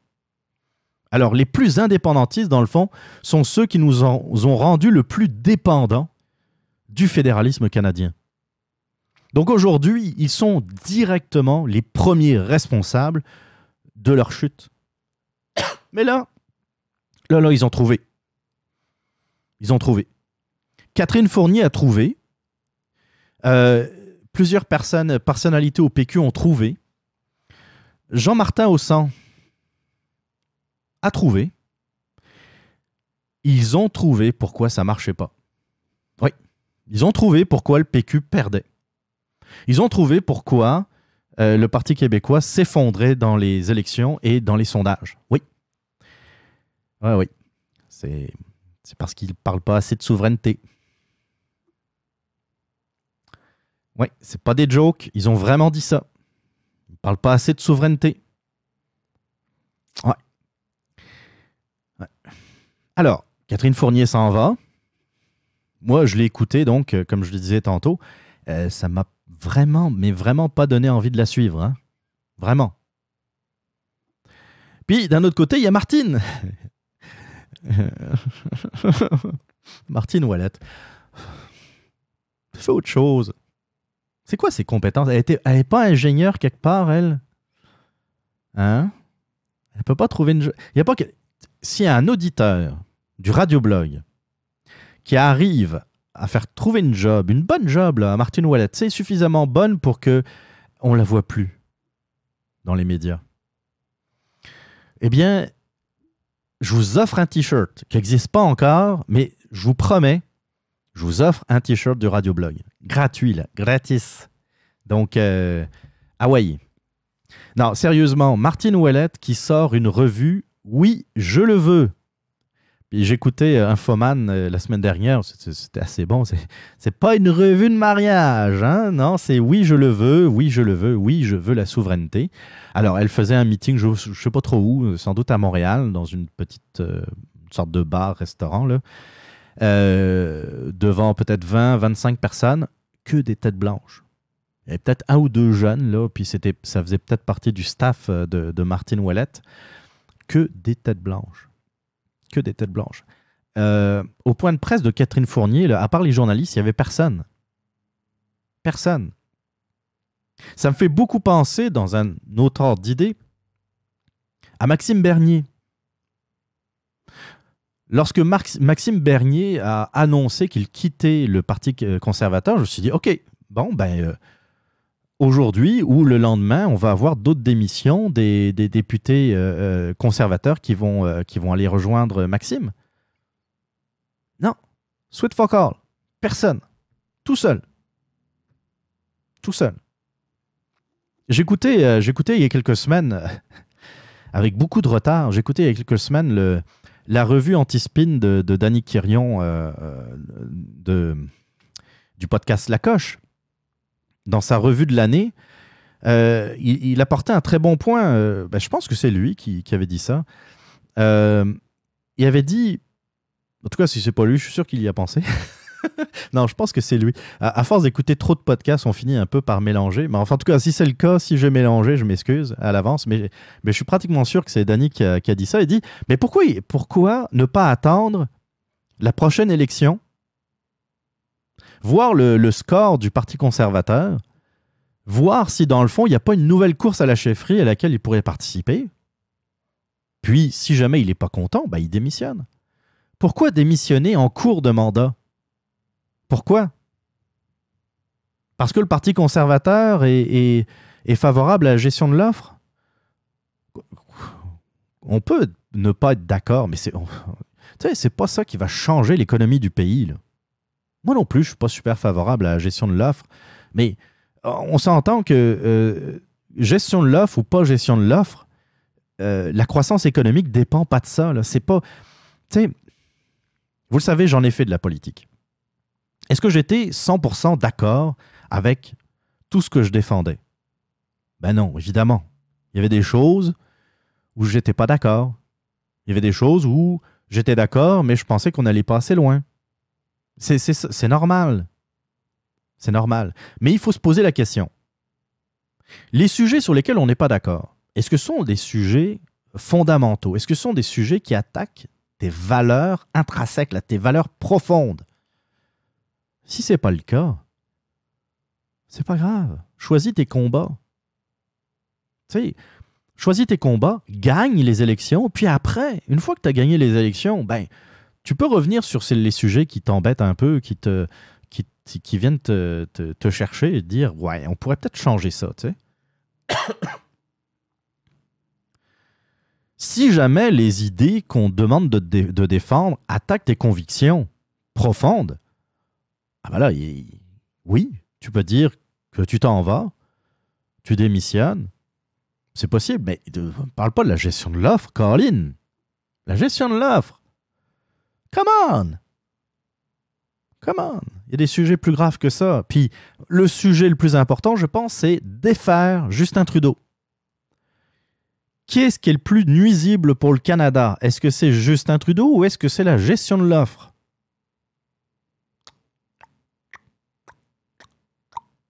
Je vous donne 10 secondes pour répondre. À mon avis, Justin Trudeau est pas mal plus nuisible au Canada que la gestion de l'offre. En ce sens, oui, je suis d'accord avec Danny. Pourquoi démissionner en cours de mandat comme ça? Pourquoi ne pas attendre les prochaines élections?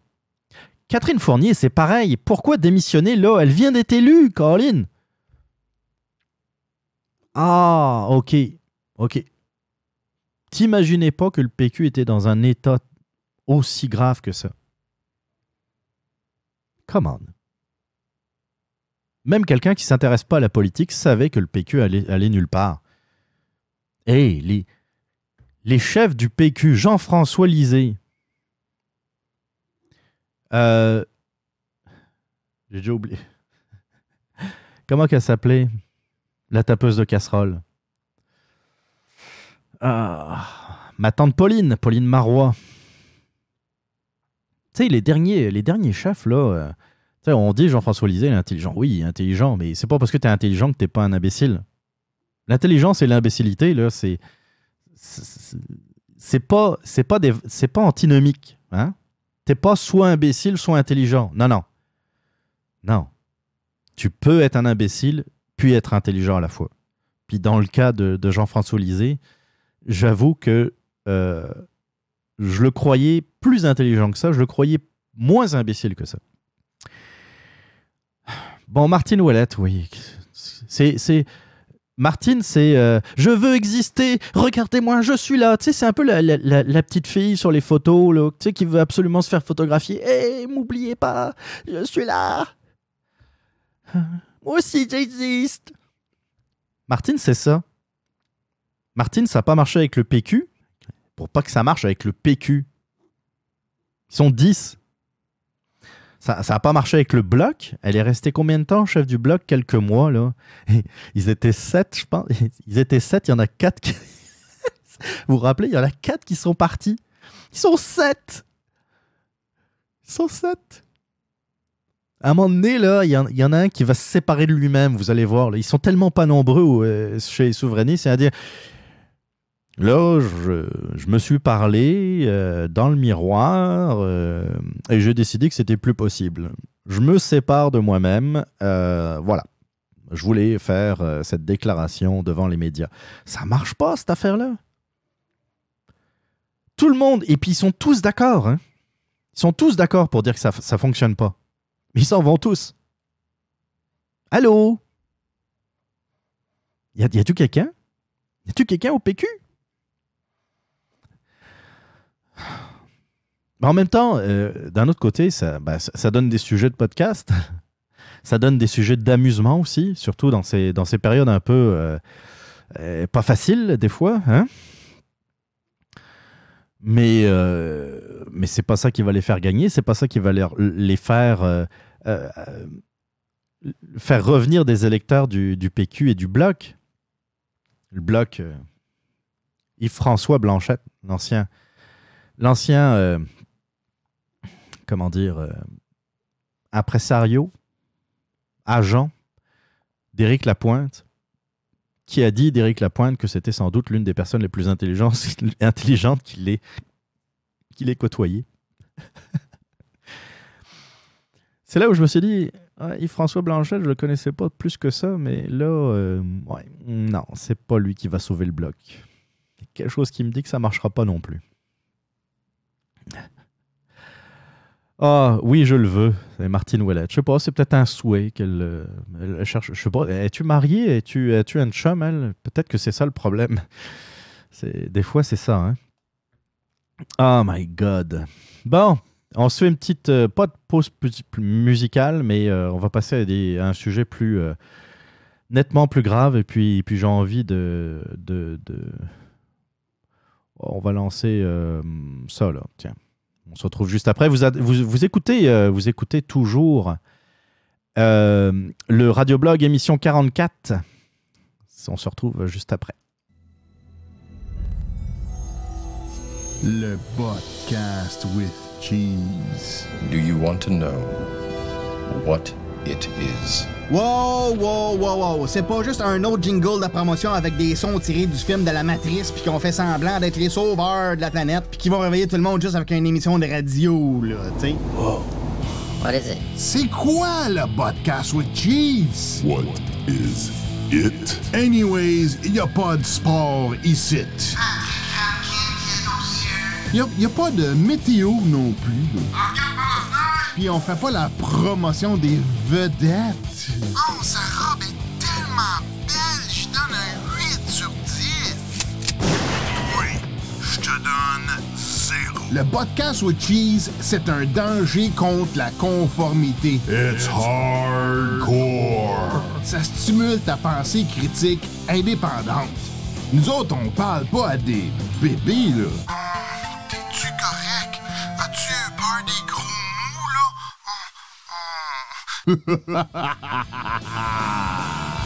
Ben aussi, on a des bonnes nouvelles. On dénonce la désinformation et on présente des bonnes choses qui se passent dans le monde.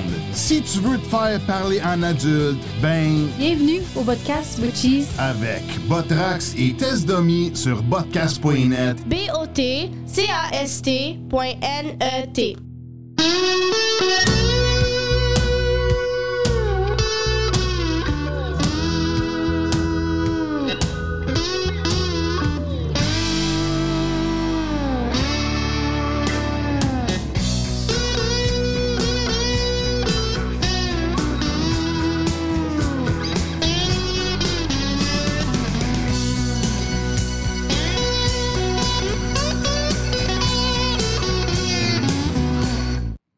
On va, on va passer au sujet un peu plus, euh, un peu plus sérieux euh, que le PQ. C'est pas, pas bien difficile, vous allez me dire.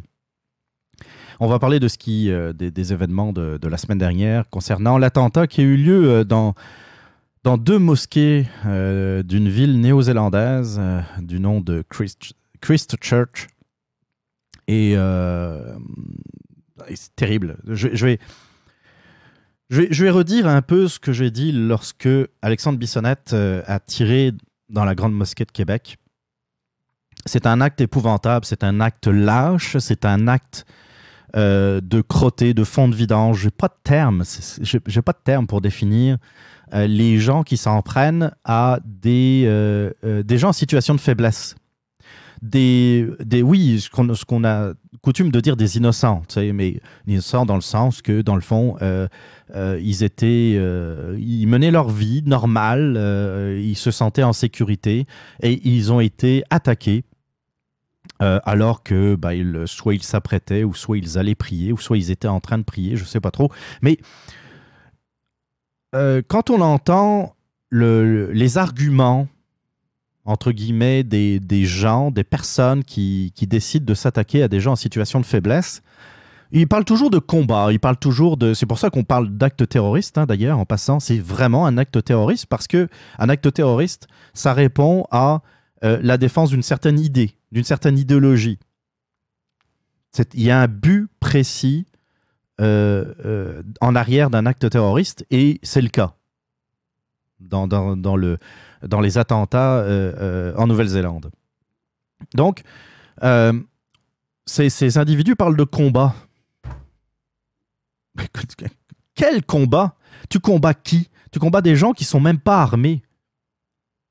Un combat, un vrai combat, c'est lorsqu'il y a un minimum d'équilibre entre, entre les, les- les protagonistes, que, que tu décides euh, qu'il y a un véritable danger, fais comme si, si tu n'es si pas un, euh, un pleutre, comme celui qui s'est attaqué aux, deux mosquées euh, en Nouvelle-Zélande, si, tu es quelqu'un de vraiment courageux, tu vas te joindre aux combattants kurdes, par exemple, dans le nord de l'Irak, pour combattre l'État islamique. Va prendre les armes pour défendre des gens, des gens qui se sont fait exterminer, au moins en partie, par l'État islamique, par ISIS. Il y a des gens, il y a des Canadiens, il y a des Américains, il y a des Européens, il y a des Australiens qui sont partis euh, auprès des Kurdes pour, euh, bah, pour, euh, pour les rejoindre dans leur combat contre l'État islamique. Il y en a beaucoup, il y en a des centaines de- d'Occidentaux qui, qui trouvaient la situation inacceptable et qui ont décidé de tout laisser derrière eux, leurs amis, leur emploi, leur sécurité, leur confort, et qui ont décidé d'aller dans le nord de l'Irak ou en Syrie pour combattre l'État islamique. Ça, là, ça, ce sont des vrais courageux, ça, ce sont des vrais combattants qui ont décidé de euh, défendre un autre peuple, mais défendre aussi nos valeurs, défendre aussi l'Occident pour de vrai, en allant combattre l'État islamique. Allez dans une mosquée, allez dans une église, allez euh, au Bataclan par exemple à Paris. Ça c'est c'est pas un combat. C'est pas un combat, c'est c'est la pire des c'est c'est la pire des actions qu'on puisse faire, s'en prendre à des gens innocents. Je suis sûr que dans cette mosquée, je suis sûr que parmi les 50 victimes, apparemment, le dimanche, on est, rendu à 50 morts, et je compte même pas les blessés. Parmi les 50 morts, je suis sûr qu'il y a des gens là-dedans qui ont, qui ont fui des zones, soit des zones de guerre, comme l'Irak, la Syrie, soit des zones ou des pays où il y avait euh, euh, euh, un intégrisme politique qui voulait s'imposer. Il y a des musulmans qui vont à la mosquée tous les vendredis, qui font le ramadan, mais qui combattent, qui veulent rien savoir de l'intégrisme euh, musulman ou de l'intégrisme islamique. Ces, gens-là sont aussi des victimes d'ISIS, euh, euh, de l'État islamique, de Daesh, qu'importe le nom que vous employez, ou du djihadisme en général. Mais sans prendre ce, ce gars-là, j'ai oublié son nom, mais c'est pas, pas, pas important. Ce gars-là ne vaut pas mieux que les terroristes du, du Bataclan. Pour moi, c'est exactement la même affaire. Ce ne sont pas des combattants. La Nouvelle-Zélande n'était pas en danger, n'était pas dans un. Tu sais, il n'y avait pas. euh, On, on dirait que dans leur esprit, ils vont combattre euh, une sorte d'État islamique en Occident, installé en Occident. Des réseaux djihadistes en Occident, oui, ils existent. Ils existent. Peut-être que certains d'entre eux se rendent dans des mosquées euh, qui sont plus radicales, des mosquées avec des, euh, imams qui, euh, qui, ont des, qui ont des discours très radicaux. Ils vont peut-être même se radicaliser dans ces mosquées-là. Mais il ne faut pas mettre tout ça dans un même ensemble. hein. Ça, c'est exactement comme euh, certains médias ou des, la gauche qui nous disent que, dans le fond, à partir du moment où tu vas à la, messe, hein, tous les dimanches, tu es un intégriste euh, catholique. Voyons, c'est quoi cette affaire-là? C'est quoi cette affaire-là? Puis après, ils nous disent Ah ben là, euh, non, tous les gens de gauche ne sont pas communistes. Ah non, mais tu fais le même raccourci quand tu parles de religion. Tu fais le même, euh, raccourci lorsque tu parles de politique. À partir du moment où euh, on dit que euh, euh, certaines, choses de, Donald Trump sont bonnes, ça y est, on est catégorisé extrême droite. C'est quoi cette affaire? Le pire là-dedans, c'est que ce gars-là, Brenton Tarrant, c'est le, le terroriste australien qui, de, de Christchurch. Moi, la différence de certains, j'aime citer leur nom. Parce qu'il ne faut pas les oublier, ces, ces, ces, ces- maudites merdes-là. là. Parce que si jamais un jour ça sort de prison, là, il faut s'en souvenir. Br- Brenton Tarrant, le terroriste australien. Lui, là, je vais vous dire une affaire. C'est un idiot utile d'ISIS. Brenton Tarrant, est, euh, parce qu'il a fait dans la mosquée, a servi les intérêts de l'État islamique. Ça peut vous surprendre, hein, ce que je dis là. Mais vous allez vite comprendre. Qu'est-ce que veut un terroriste? Ah, Évidemment, ça le dit, le mot terreur, terrorisme, terroriser. Ils veulent terroriser. Oui, ça c'est l'objectif numéro un. Mais il n'y a pas que ça. Un terroriste, surtout euh, lorsqu'on parle d'État islamique, surtout lorsqu'on parle par exemple d'extrême gauche, surtout lorsqu'on parle de gens qui veulent renverser un système, c'est qu'ils veulent que on, on se monte les uns contre les autres. Ils veulent ça. Ils veulent que, dans le fond, le- leur, euh, leur idée va passer par une confrontation ultime, la grande confrontation qu'ils souhaitent entre l'Occident puis eux autres. Et dans cette, euh, dans cette optique, ce qu'ils veulent, c'est que les Occidentaux et les musulmans dans leur ensemble deviennent de plus en plus des adversaires. En ce sens, Brenton Tarrant pensait, entre guillemets, aller défendre je ne sais pas quelle valeur occidentale, entre guillemets, en allant s'en prendre à euh, des croyants dans une mosquée, mais dans le fond, ce qu'il sert, c'est l'idéologie de l'État islamique. Vous ne me croyez pas? Eh bien, comme par hasard, les, euh, euh, les réseaux de propagande djihadistes euh, que, l'on connaît, qui sont dans des forums, qui sont sur le dark web, qui sont, qui sont sur certains forums de, de djihadistes, ont utilisé les images qui ont été filmées par Brenton Tarrant et les utilisent dans leurs films de propagande. En leur disant, regardez, rejoignez l'État islamique, voilà ce qu'ils font à vos frères en Nouvelle-Zélande. Ça sert l'État islamique. Ce qu'a fait cet imbécile, c'est de servir l'État islamique.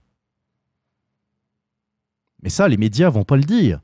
Les médias vont parler d'extrême droite, du danger fasciste, de, beaucoup d'affaires, mais ils vont pas parler de ça.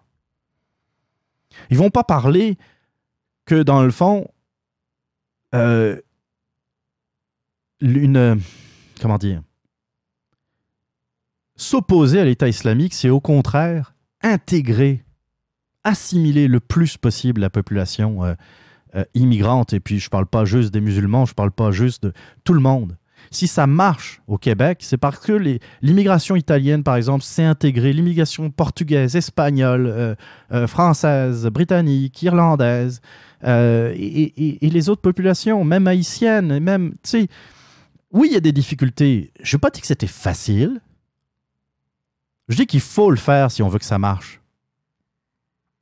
L'État islamique n'a pas intérêt à ce que ça fonctionne. Au contraire, ce qu'il faut, c'est que, euh, dans le fond, on, on s'oppose de plus en plus. Alors attention, ça ne veut pas dire que tous sont assimilables. Et c'est là le véritable sujet. Les gens qui ne veulent pas s'assimiler, qui ne veulent pas s'intégrer à la culture québécoise, par exemple, qui refusent que, par exemple, il, y ait, puisse avoir une égalité homme-femme, c'est des gens qui ne peuvent pas être assimilables. Et là, la question se pose, est-ce que, à partir de là, ils ont leur place ici? Complètement différent, là. On ne parle pas d'un même sujet. Et ce genre d'individu existe. Tout à fait. Tout à fait. Et c'est vrai que ce genre d'individu existe plus souvent dans certaines catégories. L'islam, puis il faut être objectif, l'islam ne favorise pas intrinsèquement l'égalité homme-femme. Si vous connaissez la religion musulmane, vous le savez, l'homme et la femme ne sont pas considérés de la même façon. À partir de là, il y a des musulmans qui font avec, il y en a d'autres qui disent, ben oui, c'est important euh, d'essayer de, de, faire en sorte que euh, l'homme et la femme soient, euh, soient égaux. Il y a la religion, puis il y a des choses à prendre, il y a des choses à laisser, il y a des choses. Chacun fait un peu ce qu'il veut avec. Hein? Et puis, il y a ceux qui sont très euh, rigoureux avec et qui, qui- prennent tout au pied de la lettre. Et puis, ça donne c'est ce genre de choses, de comportements qui donnent des problèmes. Mais il faut pas, faut pas tout mélanger. Comme tous les catholiques sont pas nécessairement opposés euh, à l'avortement. Par exemple, c'est un sujet, c'est toujours un sujet touché. Je ne veux pas ouvrir la canne de verre aujourd'hui. euh, c'est déjà assez compliqué. Mais ce que, ce que je suis en train d'expliquer, c'est que arrêtez de mettre tout le monde dans le même panier. On le reproche assez aux médias, on le reproche assez à certaines personnes. Faites pas pareil. En faites pas autant. J'espère que euh, cet idiot utile d'ISIS, qui est Brandon Tarrant, sera jugé et puis euh, purgera. C'est dans ce temps-là, d'ailleurs, que, encore une fois, je le répète, je suis favorable à la peine de mort. Ce gars-là ne mérite même pas de vivre. Mais bon, regardez, c'est comme ça. Hein? Euh... Ouais, oui. En tout cas, je pense qu'on a fait le tour du sujet. si, encore une fois, euh, si vous voulez faire vos commentaires et euh, si vous n'êtes pas d'accord avec moi ou si vous êtes d'accord avec moi, vous avez le droit aussi de le dire. Eh bien,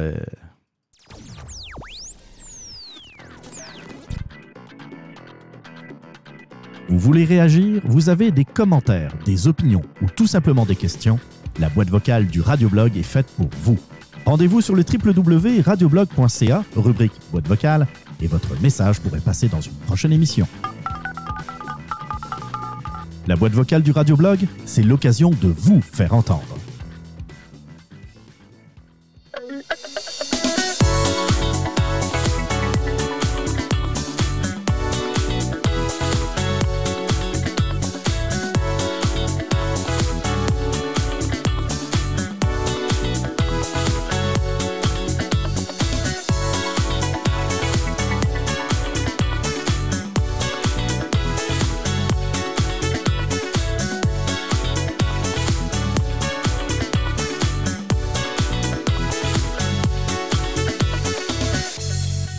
Toujours à l'écoute du Radioblog, émission 44. Euh, euh, oui, je vais en parler, je vais en parler, je vais en parler cette fois. Je vais parler d'Ensensei Lavalin. J'ai eu des commentaires euh, suite, suite à l'épisode 43. Ben voyons, tu parles pas d'Ensensei Lavalin? Je vais en parler.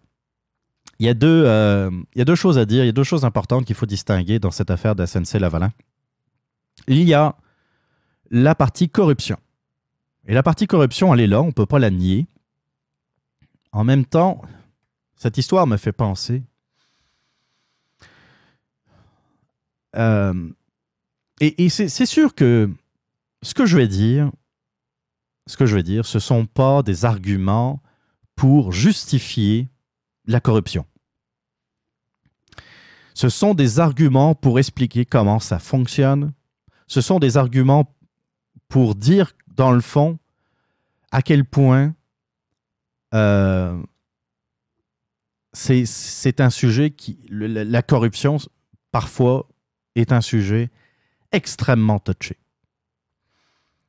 Et pour ça, je vais, je vais, je vais illustrer mes propos pour que vous puissiez bien comprendre le problème avec une compagnie fictive. Et puis, tout ce que je vais dire,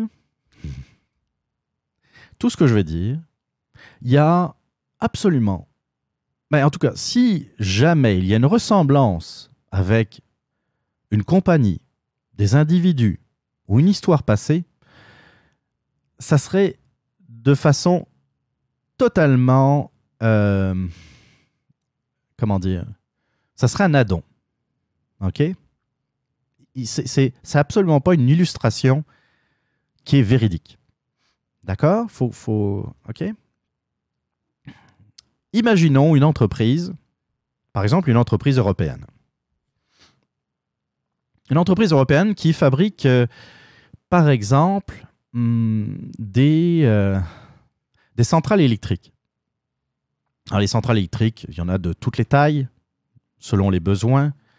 Euh, ça peut être des centrales électriques au charbon, à d'autres carburants fossiles. Ça peut être des centrales électriques éoliennes, à l'énergie euh, euh, hydraulique. Ça peut, être, beaucoup de choses. Mettons que c'est des centrales électriques. Puis là, vous êtes, euh, vous êtes le CEO, le PDG de cette, de cette compagnie de centrales électriques. Vous venez d'arriver, vous sortez de l'école, ou en tout cas, vous êtes, vous êtes j'allais dire naïf, vous êtes un peu jeune. Puis là, vous dites, il faut absolument, vous regardez un peu les plans, les, visions stratégiques de la compagnie, euh, ce qui a existé avant vous, de vos prédécesseurs, puis vous dites, il y a, un, secteur euh, qu'il faut, enfin, il y a, une stratégie qu'il faut vraiment déployer, c'est l'Afrique.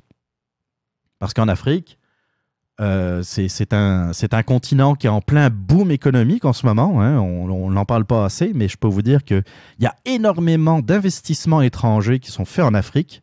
Depuis, je vous dirais, depuis 20-25 ans, beaucoup les Chinois, pa- par exemple, sont en train de, de percer euh, l'économie euh, africaine. Euh, ils investissent très, très massivement. Excusez mais euh, qui, est un combat, parce qu'évidemment, c'est un combat économique. hein.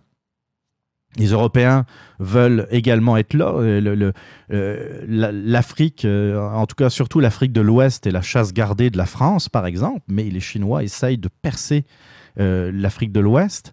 Les, Anglais, les Américains également essayent d'aller en Afrique. Des fois, ils sont un peu maladroits. hein. En tout cas, euh, au début des années de- 2000, euh, fin, fin 90, dé- début 2000, je peux vous dire qu'ils étaient très maladroits.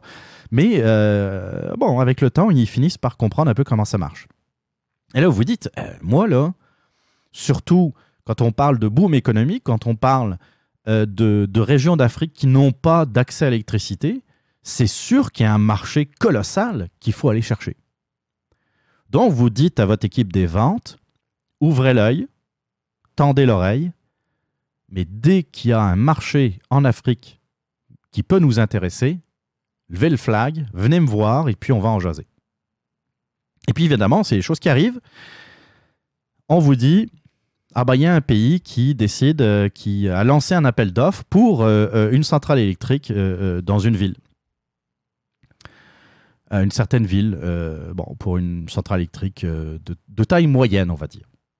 Très bien, vous frottez les mains, vous dites, euh, on a un très bon produit, vous croyez en votre produit, puis c'est vrai qu'il est, il est compétitif, il est, il est performant, et euh, vous dites, euh, dans le fond, d'aller chercher le, la documentation, l'appel d'offres, le, cahier des charges, voir si on peut respecter le cahier des charges, etc. Et puis vous étudiez ça avec votre équipe d'ingénieurs, avec votre équipe commerciale, votre équipe juridique. Puis vous lisez tout ça, vous dites, il n'y a pas de problème, on va faire quelques petites modifications pour rentrer euh, dans le cahier des charges. Et puis, euh, au bout de quelques, quelques jours, quelques semaines, euh, peut-être des mois, ça, dépend de la charge de travail, vous êtes plutôt satisfait parce que vous rencontrez le cahier des charges, vous avez un prix qui vous semble compétitif, et puis c'est bon. Vous répondez à l'appel d'offres, vous le déposez auprès du, du ministère qui, a lancé l'appel d'offres. On va appeler ça le ministère de, euh, l'industrie. Voilà. L'industrie ou de l'énergie. Ministère de l'énergie, ça, ça a plus de sens. Vous déposez le dossier. Bon, vous attendez la date d'échéance euh, du dépôt euh, des dossiers. Date d'échéance est passée. Donc, dans le fond, là, euh, peut-être qu'il y aura des questions, peut-être qu'il y aura des rencontres, mais non, le téléphone ne sonne pas. Personne ne vous appelle pour avoir des précisions par rapport à votre cahier des charges, euh, à votre produit, euh, rien. OK. Bon, vous demandez, vous demandez des nouvelles, on vous dit, oui, oui, c'est en cours d'étude, vous inquiétez pas, etc. OK, vous vous inquiétez pas. Puis tout d'un coup, du jour au lendemain, on vous annonce que votre concurrent a eu le marché. Vous êtes surpris, personne vous a appelé pour renégocier les prix, par exemple, pour avoir quelques précisions. Mais bon, bon, euh, OK, d'accord. J'ai pas eu le contrat. Je sais pas trop pourquoi, mais OK. Il y a un autre appel d'offres. Ah, vous dites, bon, ok, c'est un peu plus petit, c'est un plus petit village qu'il faut alimenter en électricité. On va y aller, on va essayer d'être encore plus agressif sur le prix, c'est peut-être ça qui n'a pas marché. Puis vous refaites la même chose, même travail, vous redéposez le dossier à temps, etc. Puis le contrat vous échappe encore, puis vous savez toujours pas pourquoi. Là, vous essayez de. Là, vous appelez votre équipe des ventes, vous dites appelez le ministère, là, essayez de savoir, de comprendre qu'est-ce qui n'a pas été, pourquoi on n'a pas eu ce contrat. Là, vous n'avez pas de réponse. Vous avez des, des réponses évasives. Que non, dans le fond, euh, vous vous respectiez pas. et Il y a certaines choses qui ne marchaient pas. Vous, vous voulez des explications, mais on ne vous en donne pas, dans le fond. Puis là, une coupelle de contrats comme ça qui vous échappe. Là, vous allez, vous faites appel à un peu votre ministère, tu sais, le ministère des Affaires étrangères, par exemple, ou des Relations extérieures. Vous, vous parlez de votre problème, vous dites, moi, j'aimerais ça, tu sais, puis, puis c'est, dans votre intérêt aussi à vous, parce qu'on va, on va ra- ramener des capitaux étrangers dans le pays. J'essaye de, euh, comment dire, de, d'être présent sur un marché en Afrique, puis j'arrive pas à pénétrer le marché parce que euh, j'arrive jamais à remporter un appel d'offres. Là, on vous dit, écoutez, je vais vous mettre en relation avec quelqu'un qui connaît, qui connaît ce genre de problème. C'est un spécialiste euh, au niveau des investissements en Afrique. Puis donc, les, gens se mettent en contact. Puis vous expliquez un peu qu'est-ce qui vous arrive, qu'est-ce qui se passe, les contrats qui vous échappent. Et là, le gars qui, qui, qui est le, donc le spécialiste, vous écoute, il se dit Ouais, oui, moi je pense savoir ce que c'est. Là, vous allez vous arranger pour me nommer à un poste de conseiller ou n'importe quoi, directeur euh, des ventes ou n'importe quoi. Puis, on va y aller là-bas. Au prochain appel d'offres, on va y aller. Vous le faites. Qu'est-ce que vous avez à perdre? À date, vous avez échappé plein de, contrats juteux avec l'Afrique. Vous êtes absent de là-bas. Vous voulez absolument euh, mettre un pied dans la porte et puis être, euh, euh, présent en Afrique et ça marche pas. Vous allez essayer ça. On vous le propose. Un appel d'offres arrive. Ah, cette fois, on se prépare, on fait toutes les études d'ingénierie puis tout ce qu'il faut, mais on se déplace. On va aller voir directement le ministre. On demande un rendez-vous avec le ministre. Vous, puis votre nouveau directeur des affaires, euh, je sais pas, de, vente, on va dire, de vente, spécialiste euh, Afrique.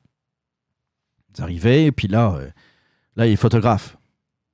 Quand il y a un blanc qui se, qui se déplace en Afrique, croyez-moi, vous avez beaucoup de photographes locaux ou euh, des organes de presse euh, reliés au gouvernement. Ça fait toujours très, très bien. On serre les mains, beaucoup de photos, beaucoup de clic-clac, beaucoup de Kodak. Puis après, tout le monde s'en va.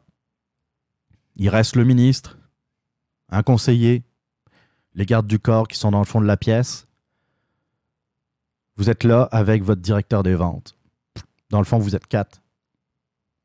Puis là, vous expliquez un peu euh, votre point, euh, vous voulez répondre à l'appel d'offres et tout. Puis, à votre directeur, votre nouveau conseiller qui interrompt et dit Bon, écoutez, je sais bien que c'est beaucoup de travail pour vous. euh, c'est un gros dossier, un appel d'offres. Il y a beaucoup de. euh, vous allez devoir faire appel à un cabinet juridique pour étudier tout ça, alors que euh, il y a des, des cabinets juridiques du gouvernement déjà qui existent. Mais c'est pas ça l'important. C'est un gros dossier. Ça, parle d'ingénierie, ça parle euh, d'énergie. C'est, quelque chose qui demande beaucoup d'études et beaucoup euh, d'engagement de votre part, monsieur le ministre, et de votre ministère. Ça va demander beaucoup de temps euh, pour valider tout ça. Et puis, écoutez, je, ne veux pas, on ne veut pas que notre compagnie soit, comment dire, vous fasse perdre du temps dans ces études qui sont longues euh, et qui sont et, on voudrait vraiment participer aux dépenses qui vont être reliées à l'étude de ce dossier. C'est quelque chose qui est gros, on le sait. Et pour ça, on voudrait faciliter vraiment les choses. Et euh, ben écoutez, si vous pouviez nous dire un peu euh, quelles, quelles sont les dépenses reliées à l'étude de notre dossier, on serait ravis, mais vraiment extrêmement ravis, de pouvoir vous aider. Et là, c'est un- une autre game qui commence. C'est une négociation complètement à part de l'appel d'offres qui est en train de se jouer. Le ministre va répondre euh, Oui, effectivement, vous avez bien compris que ça va mobiliser beaucoup, euh, beaucoup de ressources euh, dans le ministère. Et puis, vous savez qu'on n'a pas beaucoup de moyens pour ça. Il y a beaucoup de choses à, à étudier, beaucoup de dossiers aussi de vos compétiteurs. C'est vrai que c'est énormément de travail. Euh, et puis là, il commence à se jaser de prix. Alors évidemment, euh, nous allons euh, pour plus de, pour un côté beaucoup plus pratique. Si vous nous donniez par exemple un numéro de compte pour faciliter les choses, pour rendre ça beaucoup plus fluide, transparent, euh, on, va, euh, on va faire un virement tout de suite sur, euh, sur le compte que vous voulez pour, pour vous aider à financer l'étude de ce dossier, pour vous aider à, à rendre les choses beaucoup plus simples, parce qu'encore une fois, nous ne voudrions pas être un poids dans la structure administrative de votre gouvernement. Et puis, voilà, le lendemain, il y a une somme qui est envoyée à- dans une banque offshore, aux Bahamas généralement. Et puis, euh, comme par miracle, vous obtenez le contrat. C'est comme ça que ça marche. Bah, c'est comme ça. C'est très schématique ce que j'ai dit, mais c'était un peu pour vous donner un exemple. Parfois, c'est pas de l'argent. Parfois, il y a de l'argent puis des services. Parfois, il y a de l'argent puis d'autres produits qui sont comme donnés gracieusement. On parle jamais de, de euh, clairement de corruption. C'est toujours, faut toujours trouver des, des façons un peu détournées. Le problème par rapport à SNC Lavalin, c'est un peu ça. C'est que si SNC Lavalin ne faisait pas ça, SNC Lavalin n'aurait plus de contrat. C'est aussi simple que ça. Alors encore une fois, est-ce que c'est normal? Non. Est-ce que je suis en train de, de dire que euh, la corruption, c'est correct? Absolument pas. C'est un état de fait. Vous avez toujours le choix de dire que non, votre compagnie ne trempera jamais dans de la corruption. Vous avez le droit de le dire. Vous avez le droit de le faire. Vous avez le droit de ne pas prendre position là-dessus. Mais il faut vous attendre aussi à ne jamais avoir de contrat dans certains pays. Ça, c'est une chose. C'est sûr que après, lorsqu'on parle de services, si on peut dire, qui sont donnés au Canada un dirigeant étranger ou au fils d'un dirigeant étranger, ça se passe sur le sol du Canada.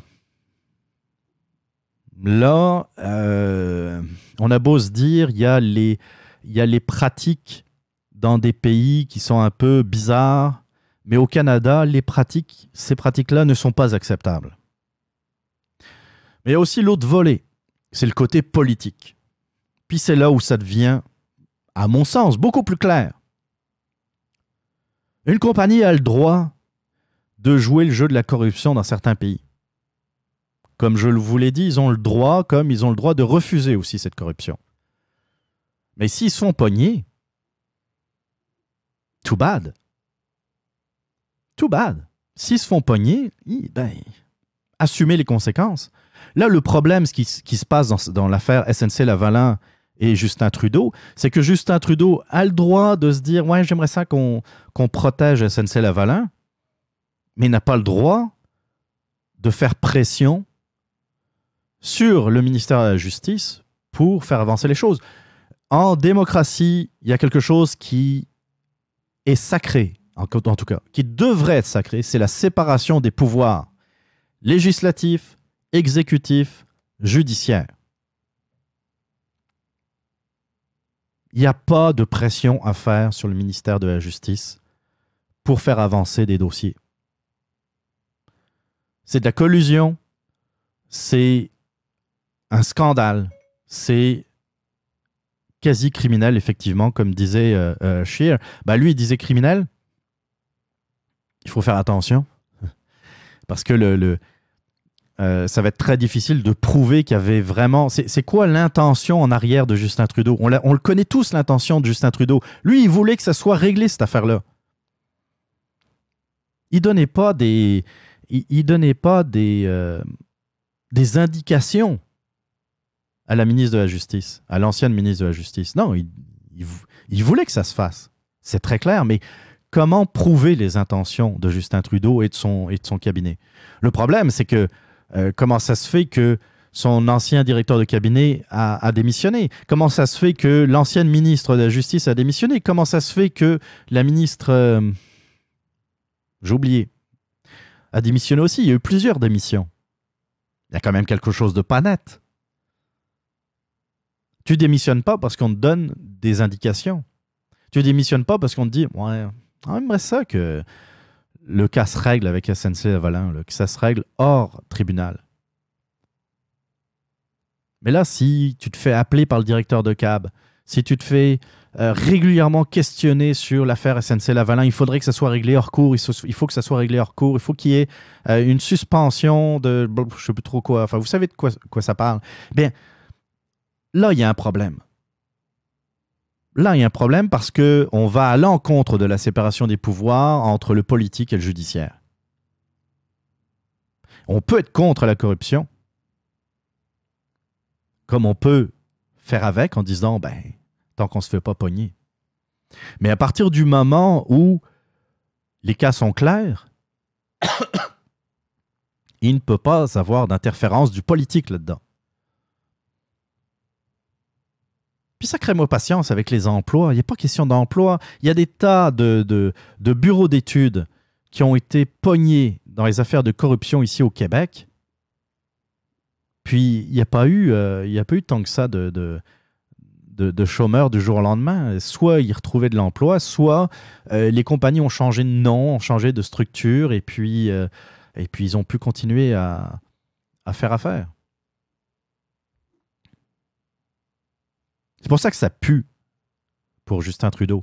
C'est vraiment euh, cette interférence dans les affaires euh, économiques est euh, absolument scandaleuse. J'espère, j'espère sérieusement. Puis j'aimerais ça que les, médias québécois, ça c'est ça c'est une promesse vraiment qui une, une, idée en l'air parce que ça n'arrivera pas. Mais arrête de trouver des excuses aux interférences de, de, Trudeau et du bureau et de son bureau dans, les affaires de SNC-Lavalin et se disent OK, euh, bon, une fois que tu l'as dit une fois, ce que tu veux, c'est fait. Après, c'est le rôle du ministre de la Justice de, de, de prendre action ou de ne pas prendre action. Mais tu n'as pas interféré là-dedans. C'est un vrai scandale dans le Canada anglais, ça ne l'est pas assez ici au Québec.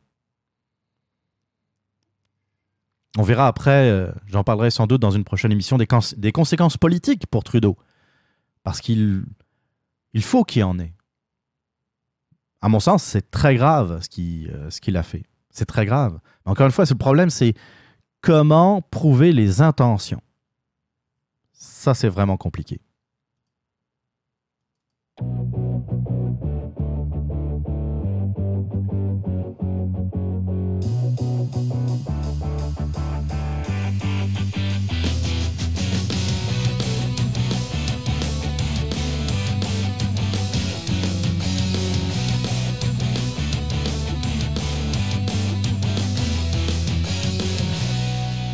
Eh oui, l'émission 44 du Radioblog touche à sa fin. J'espère que les sujets vous ont plu. Ça a été, ça a été, euh, ça a été condensé, on va dire. Hein. Ça a été beaucoup de, beaucoup de stock. Il s'est passé quand même plusieurs affaires euh, cette semaine. Euh, puis, je parle même pas de, de l'attentat en Nouvelle-Zélande qui, à lui seul, aurait pu. euh, J'aurais pu en parler beaucoup plus longtemps. Euh, mais je fais le tour, je suis, assez content parce que j'ai pas mal parlé de tout ce que je voulais, euh, tout ce que je voulais dire, y compris SNC Lavalin. Euh, je vous rappelle, hein, si, si vous avez des commentaires à faire, si vous voulez ouvrir le débat, si vous voulez euh, parler d'un autre sujet aussi, vous avez le droit. Radioblog.ca, rubrique boîte vocale, laissez votre message, n'hésitez pas. Vous pouvez aussi écrire des commentaires sur, sur Twitter, le radioblog, sur Facebook, le radioblog, la page du radioblog. Euh, je vous invite à, aimer la page d'ailleurs pour être au courant des dernières actualités du radioblog. Euh, ben, c'est ça, ça touche à sa fin, euh, cette émission. hein. Ça a été, euh, ça a été euh, ben, 12 heures, 12 heures, quasiment euh, 2 heures et quart d'émission. C'est parfait. Donc, on se retrouve. je vais essayer la semaine prochaine, sinon dans 15 jours. Et puis, en attendant, on se laisse en musique avec euh, euh, un groupe qui s'appelle Spirit of the West. Et euh, ça s'appelle Home for a Rest. Donc, on se laisse là-dessus. On se retrouve donc prochainement. En attendant, je vous souhaite une très bonne semaine. Et puis, on se retrouve très bientôt. Bye bye.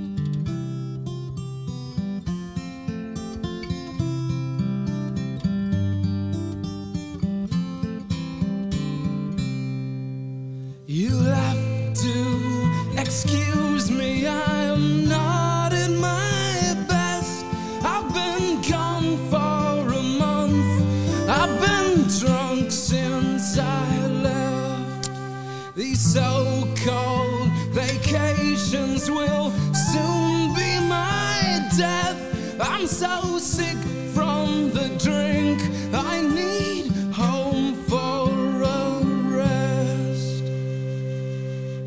We arrived in December and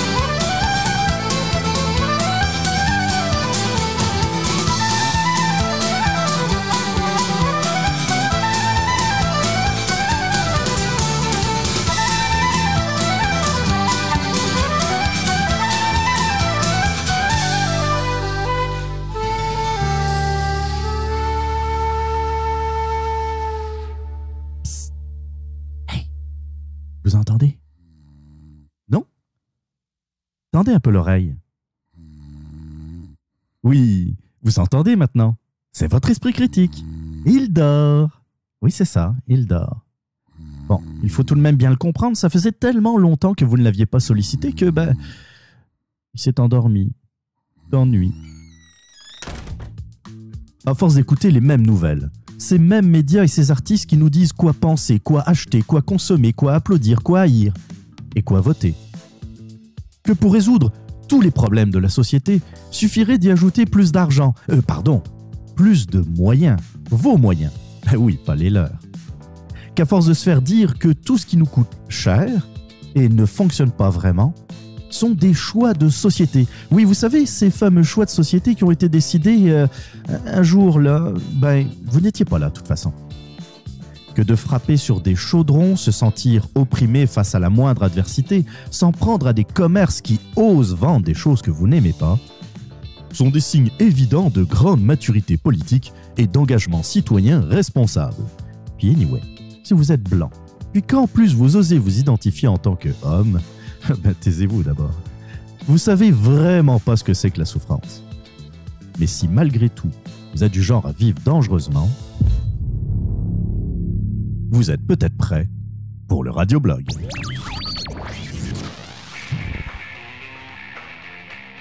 Le radioblog, c'est un podcast d'opinion sans concession. Pour en savoir plus, rendez-vous sur le www.radioblog.ca.